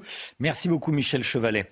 L'Europe nous fait la leçon. La Cour européenne des droits de l'homme condamne la France. La CEDH reproche à Paris de refuser le rapatriement de femmes et d'enfants de djihadistes français retenus en Syrie. En parallèle, on a appris hier que la veuve d'un terroriste du Bataclan, la veuve de Sami Amimour, avait été rapatriée en France en juillet dernier. Elle avait pourtant dit qu'elle soutenait son mari, qu'elle était fière des atrocités commises par cet individu. Alexandre Delval, en direct avec nous, géopolitologue. Merci beaucoup d'être euh, en direct avec nous sur CNews, Alexandre Delval. Beaucoup de réactions à cette condamnation euh, de la France par euh, la CEDH. On doit s'y soumettre Non, on n'est pas obligé de s'y soumettre puisque la Cour elle-même euh, euh, dénonce la politique française du cas par cas et, reproche surtout à la France de ne pas avoir euh, permis toutes les possibilités de recours. Mais ce n'est pas un ordre de rapatrier forcément tout le monde c'est surtout une, obligation de réexaminer le dossier et de laisser aux parties euh, euh, qui, qui, plaignantes là, toute la possibilité de tous les recours possibles et de mieux, de mieux justifier cette décision française. Donc ce n'est pas du tout ce que disent certains. voilà, on va devoir réexaminer et mieux justifier le refus au cas par cas et surtout permettre de garantir le fait que les enfants ne sont pas privés des libertés essentielles. Donc on, va plutôt vers un réexamen qu'une obligation de faire revenir tout le monde, bien entendu. Hmm. Quel risque prend-on en faisant revenir des femmes de djihadistes, des enfants de djihadistes, euh, des femmes comme la veuve de Sami Amimour, terroriste du, du Bataclan dont je parlais à l'instant On sait qu'elle a soutenu son mari? Alors, c'est utile pour les procès d'avoir des, témoins oculaires, des acteurs même du terrorisme, puisque euh, on peut toujours les faire parler, et, pas mal de, juges plaident pour le retour parce qu'on peut mieux euh, savoir ce qui s'est passé, démanteler des réseaux. De l'autre côté, c'est extrêmement dangereux, et là c'est pas compliqué de le comprendre, de faire revenir des prédateurs. C'est comme euh, les, les, violeurs, c'est comme les psychopathes. Il y a un certain nombre de profils de personnes que les psychologues et les, juges connaissent très bien, euh, qui récidivent très souvent. Pas toujours. Il existe des cas de déradicalisation, comme des, rares cas de psychopathes qui tout à coup se... Enfin, c'est quand même relativement rare. On a des profils de personnes qui sont des prédateurs qui vont recommencer. Et dans nos démocraties, il y a eu beaucoup d'acquis pour les libertés, c'est très bien. Euh, mais d'un autre côté, le problème, c'est que euh, dans nos démocraties, on ne prend jamais plus de 20, 22, 23 ans de prison. Et quand on prend perpétuité, on en fait euh, on fait à peine plus de 20 ans. Et, ces femmes de djihadistes qui ont fait l'apologie du terrorisme pourront être condamnées pour apologie du terrorisme. Cette fameuse Kaina dont vous parliez, la femme d'Amenour, elle, a carrément dit qu'elle était fière des atrocités de son mari, mais qu'elle allait aussi euh, revenir en France pour égorger des Français. Donc on va pouvoir la condamner, mais on ne pourra pas forcément la, mettre hors d'état de nuire pendant 30 euh, ou 40 ans. Donc un jour, elle ressortira. Et, comme ces djihadistes ont, très bien appris le mensonge, hein, ce qu'ils appellent la ruse de guerre ou, la taquilla. Ils ont parfaitement appris le mensonge. Ils, ont le droit de renier leur religion de faire croire qu'ils ne croient plus. Ils ont le droit même de, blasphémer, de, critiquer le Coran, ce qui est extrêmement grave. Ils ont le droit de renier tous leurs principes pour tromper l'adversaire. Et donc, ça va être très difficile euh, euh, de, croire euh, c'est comme Madame Koenig, vous savez, la Bretonne qui était une des recruteuses de, Daesh. Maintenant, elle dit qu'elle a changé. Ses parents disent qu'elle a changé. Maintenant, elle, est devenue un ange, alors qu'il y a encore euh, deux ou trois ans, elle faisait l'apologie des pires atrocités et elle avait été une des recruteuses, la, maman des djihadistes. Euh, c'est quand même difficile à croire que ces gens, tout à coup, deviennent des anges. Et ils ont coupé des têtes et porté des kalachnikovs et participé à des massacres. Et tout à coup, ils sont devenus humanistes. il est certain que ça va être difficile de les Merci beaucoup Alexandre Delval, géopolitologue. Merci d'avoir été en direct avec nous ce matin dans la matinale CNews. Bonne journée à vous. Pour faire des économies d'énergie, certains ont déjà commencé à faire des efforts. C'est le cas dans la piscine municipale de Bléré, en Indre-et-Loire. Au lieu de chauffer la piscine extérieure à 28 degrés, elle est désormais chauffée à 26 degrés depuis juillet dernier. Bon. Et les enseignants sont allés à la piscine avec leurs élèves. C'est la rentrée. Et ce jour-là, la piscine était à 25 degrés. Là, c'est le drame. Les enseignants refusaient que leurs élèves se baignent, jugeant que l'eau était trop froide pour les petits chéris. Tout le monde est, tout le monde est rentré. Écoutez, Vincent Louot, président de la communauté de communes, il était avec nous à, 6h30, il est très en colère. La difficulté, c'est, vous savez, tout le monde est d'accord globalement pour faire des efforts, et quand il faut personnellement faire des efforts, il n'y a plus personne. On le voit sur les, sur les poubelles, on le voit sur, euh, sur tous les sujets de, notre quotidien. Et je me pose de sérieuses questions pour cet hiver, quand il va falloir euh, prendre ses responsabilités euh, personnellement euh, pour pouvoir passer l'hiver par rapport au chauffage. Parce que si tout le monde attend que le Premier ministre décide de la température de chaque bureau, eh ben on est mal barré. il était très agacé, il faut dire. Les, les enfants, ils vont pas se baigner, enfin leurs profs qui leur déconseille de se baigner parce qu'il fait 25 degrés au lieu de 26 degrés dans une piscine extérieure en septembre alors qu'il fait encore très chaud. Bon, je sais que ça vous agace aussi. Ça coûte 40 000. Pardon? Et c'est très important d'apprendre à nager. Et c'est très important d'apprendre à nager. 40 000 euros euh, par, euh, par mois, le coût d'une piscine. Oui, on parle de ça, 40 hein, 000 euros par mois. Donc il est très agacé que les enfants ne se baignent pas. On part à Londres. L'attente est longue ce matin. On regarde tout d'abord les images en direct, le cercueil de la reine. Euh, au Parlement de, Westminster. Chana. Et oui, l'attente est longue pour atteindre le Westminster Hall. On parle de 3,5 km de queue et plusieurs heures d'attente. Un périple qui est loin de décourager les dizaines de milliers de personnes venues euh, rendre hommage à Elisabeth II. Et puis cette image de la nuit, un garde s'est évanoui vers 1h30 du matin euh, pendant la veillée à Westminster Hall. Vous le voyez titubant. Et voilà, il ne veut rien lâcher. Il y a la relève de la garde. Oh là là, il manque de tomber il ne veut pas euh, abandonner son poste et il finit par euh, tomber. On a, mal pour lui, on n'a pas d'informations sur son état de santé euh, pour le moment. Allez, les 9h moins le quart, le point info Chanel Housteau avant la santé. Les actes antisémites en France, ils sont en recul de 25% au premier trimestre de cette année par rapport à celui de l'année dernière. C'est Gérald Darmanin qui l'a annoncé hier pendant l'inauguration de la nouvelle synagogue de Levallois-Perret près de Paris. Sur les 227 actes antisémites recensés, la moitié sont des actes physiques. La victoire des droites aux législatives en Suède, on l'a appris cette nuit après le dépouillement de 99,9% des votes de dimanche dernier. Une première dans l'histoire du pays. Et ça s'est joué à trois sièges près avec la gauche. Ce bloc de droite majoritaire comprend euh, trois partis de droite modérée et un de droite radicale. Avec plus de 20% des voix, ce parti devient le deuxième parti du pays. En deux ans, 200 millions d'euros de gains au loto et à l'euro-million n'ont pas été réclamés. Vous avez bien entendu, c'est une information publiée ce matin dans Le Parisien. Parfois, la date pour récupérer ces gains est dépassée. Alors, quand il s'agit du jackpot, l'argent est rendu à la FDJ qui le redistribue aux clients euh, sous forme de cagnotte. Et si ça concerne des gains de rang 2 ou moins, c'est l'État le grand gagnant. Ça rend de l'argent jeté par les fenêtres. Il y en a qui doivent regretter. Allez, euh, les autorités sanitaires alertent sur le retour de la dingue en métropole. On en parle tout de suite avec le docteur Millot. Bonjour Brigitte. Bonjour Romain. Bonjour docteur Millot. Les autorités sanitaires donc euh, alertent. La dingue est de retour en, métropole. On connaît vaguement le nom. Vous allez nous en dire plus. Hein Oui, la dengue, en fait, c'est une maladie virale qui est transmise par un virus qui s'appelle le flavivirus rien à voir avec l'animatrice. Euh, et ce, ce virus, en fait, ça ne se transmet pas d'homme à homme. Hein.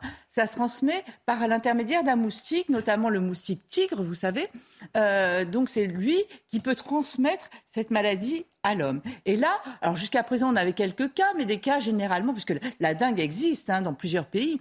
Mais jusqu'à présent, tous les cas qu'on avait, c'était des cas dits importés, de personnes qui arrivaient d'Asie, euh, euh, de Cuba ou autre.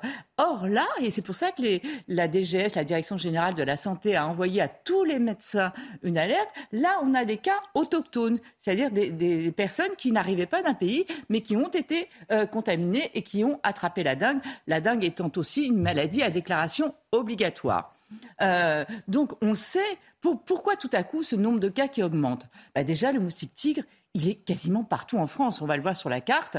Il est dans 67 départements, ce moustique tigre. Alors, les raisons sont multiples. Réchauffement climatique, sûrement.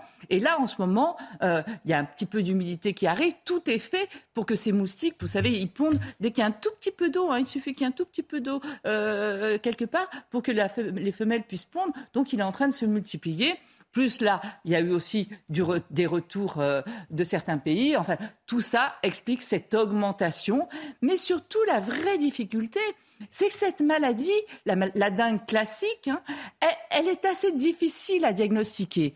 Et en plus, dans 75% des cas, même lorsqu'on est contaminé par le virus de la dengue, on n'a aucun symptôme dans 75% des cas. Donc en fait, le nombre de cas qui est recensé, en fait, il y en aurait sûrement trois fois plus. Hein.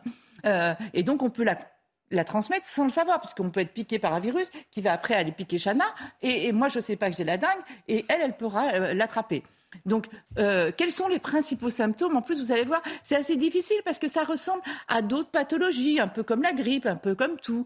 Euh, les principaux symptômes de la dengue, c'est la fièvre. Euh, donc, l'incubation, c'est 3 4 jours. Puis après, les symptômes, on les a dans, durant 5 à 7 jours. Donc, une fièvre, des maux de tête, des douleurs derrière les yeux, une fatigue, des douleurs articulaires, des douleurs musculaires, parfois quelques nausées et vomissements. Et la seule différence finalement avec la grippe, c'est qu'on peut avoir des taches un petit peu partout. On, peut avoir comme un rush, c'est-à-dire être assez rouge, et quelques petites taches un petit peu comme une rougeole ou une roséole, enfin voilà.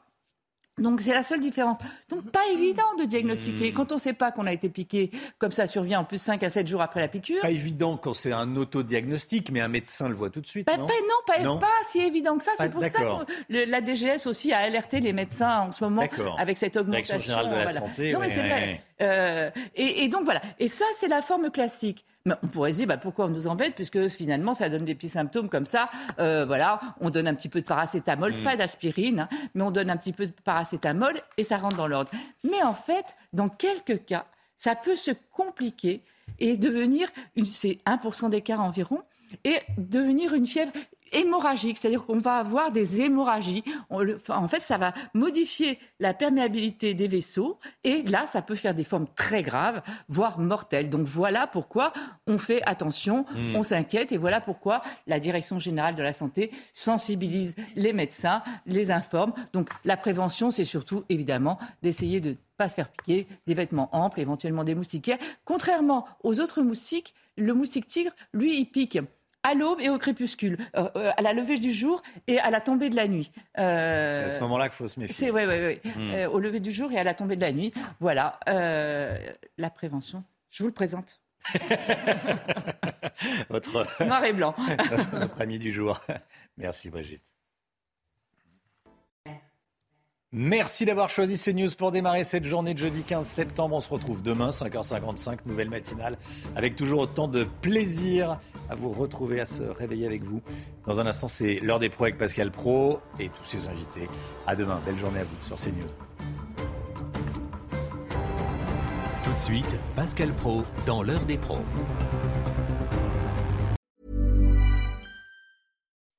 When you make decisions for your company, you look for the no-brainers. If you have a lot of mailing to do, stamps.com is the ultimate no-brainer. Use the stamps.com mobile app to mail everything you need to keep your business running with up to 89% off USPS and UPS. Make the same no-brainer decision as over 1 million other businesses with stamps.com. Use code PROGRAM for a special offer. That's stamps.com code PROGRAM.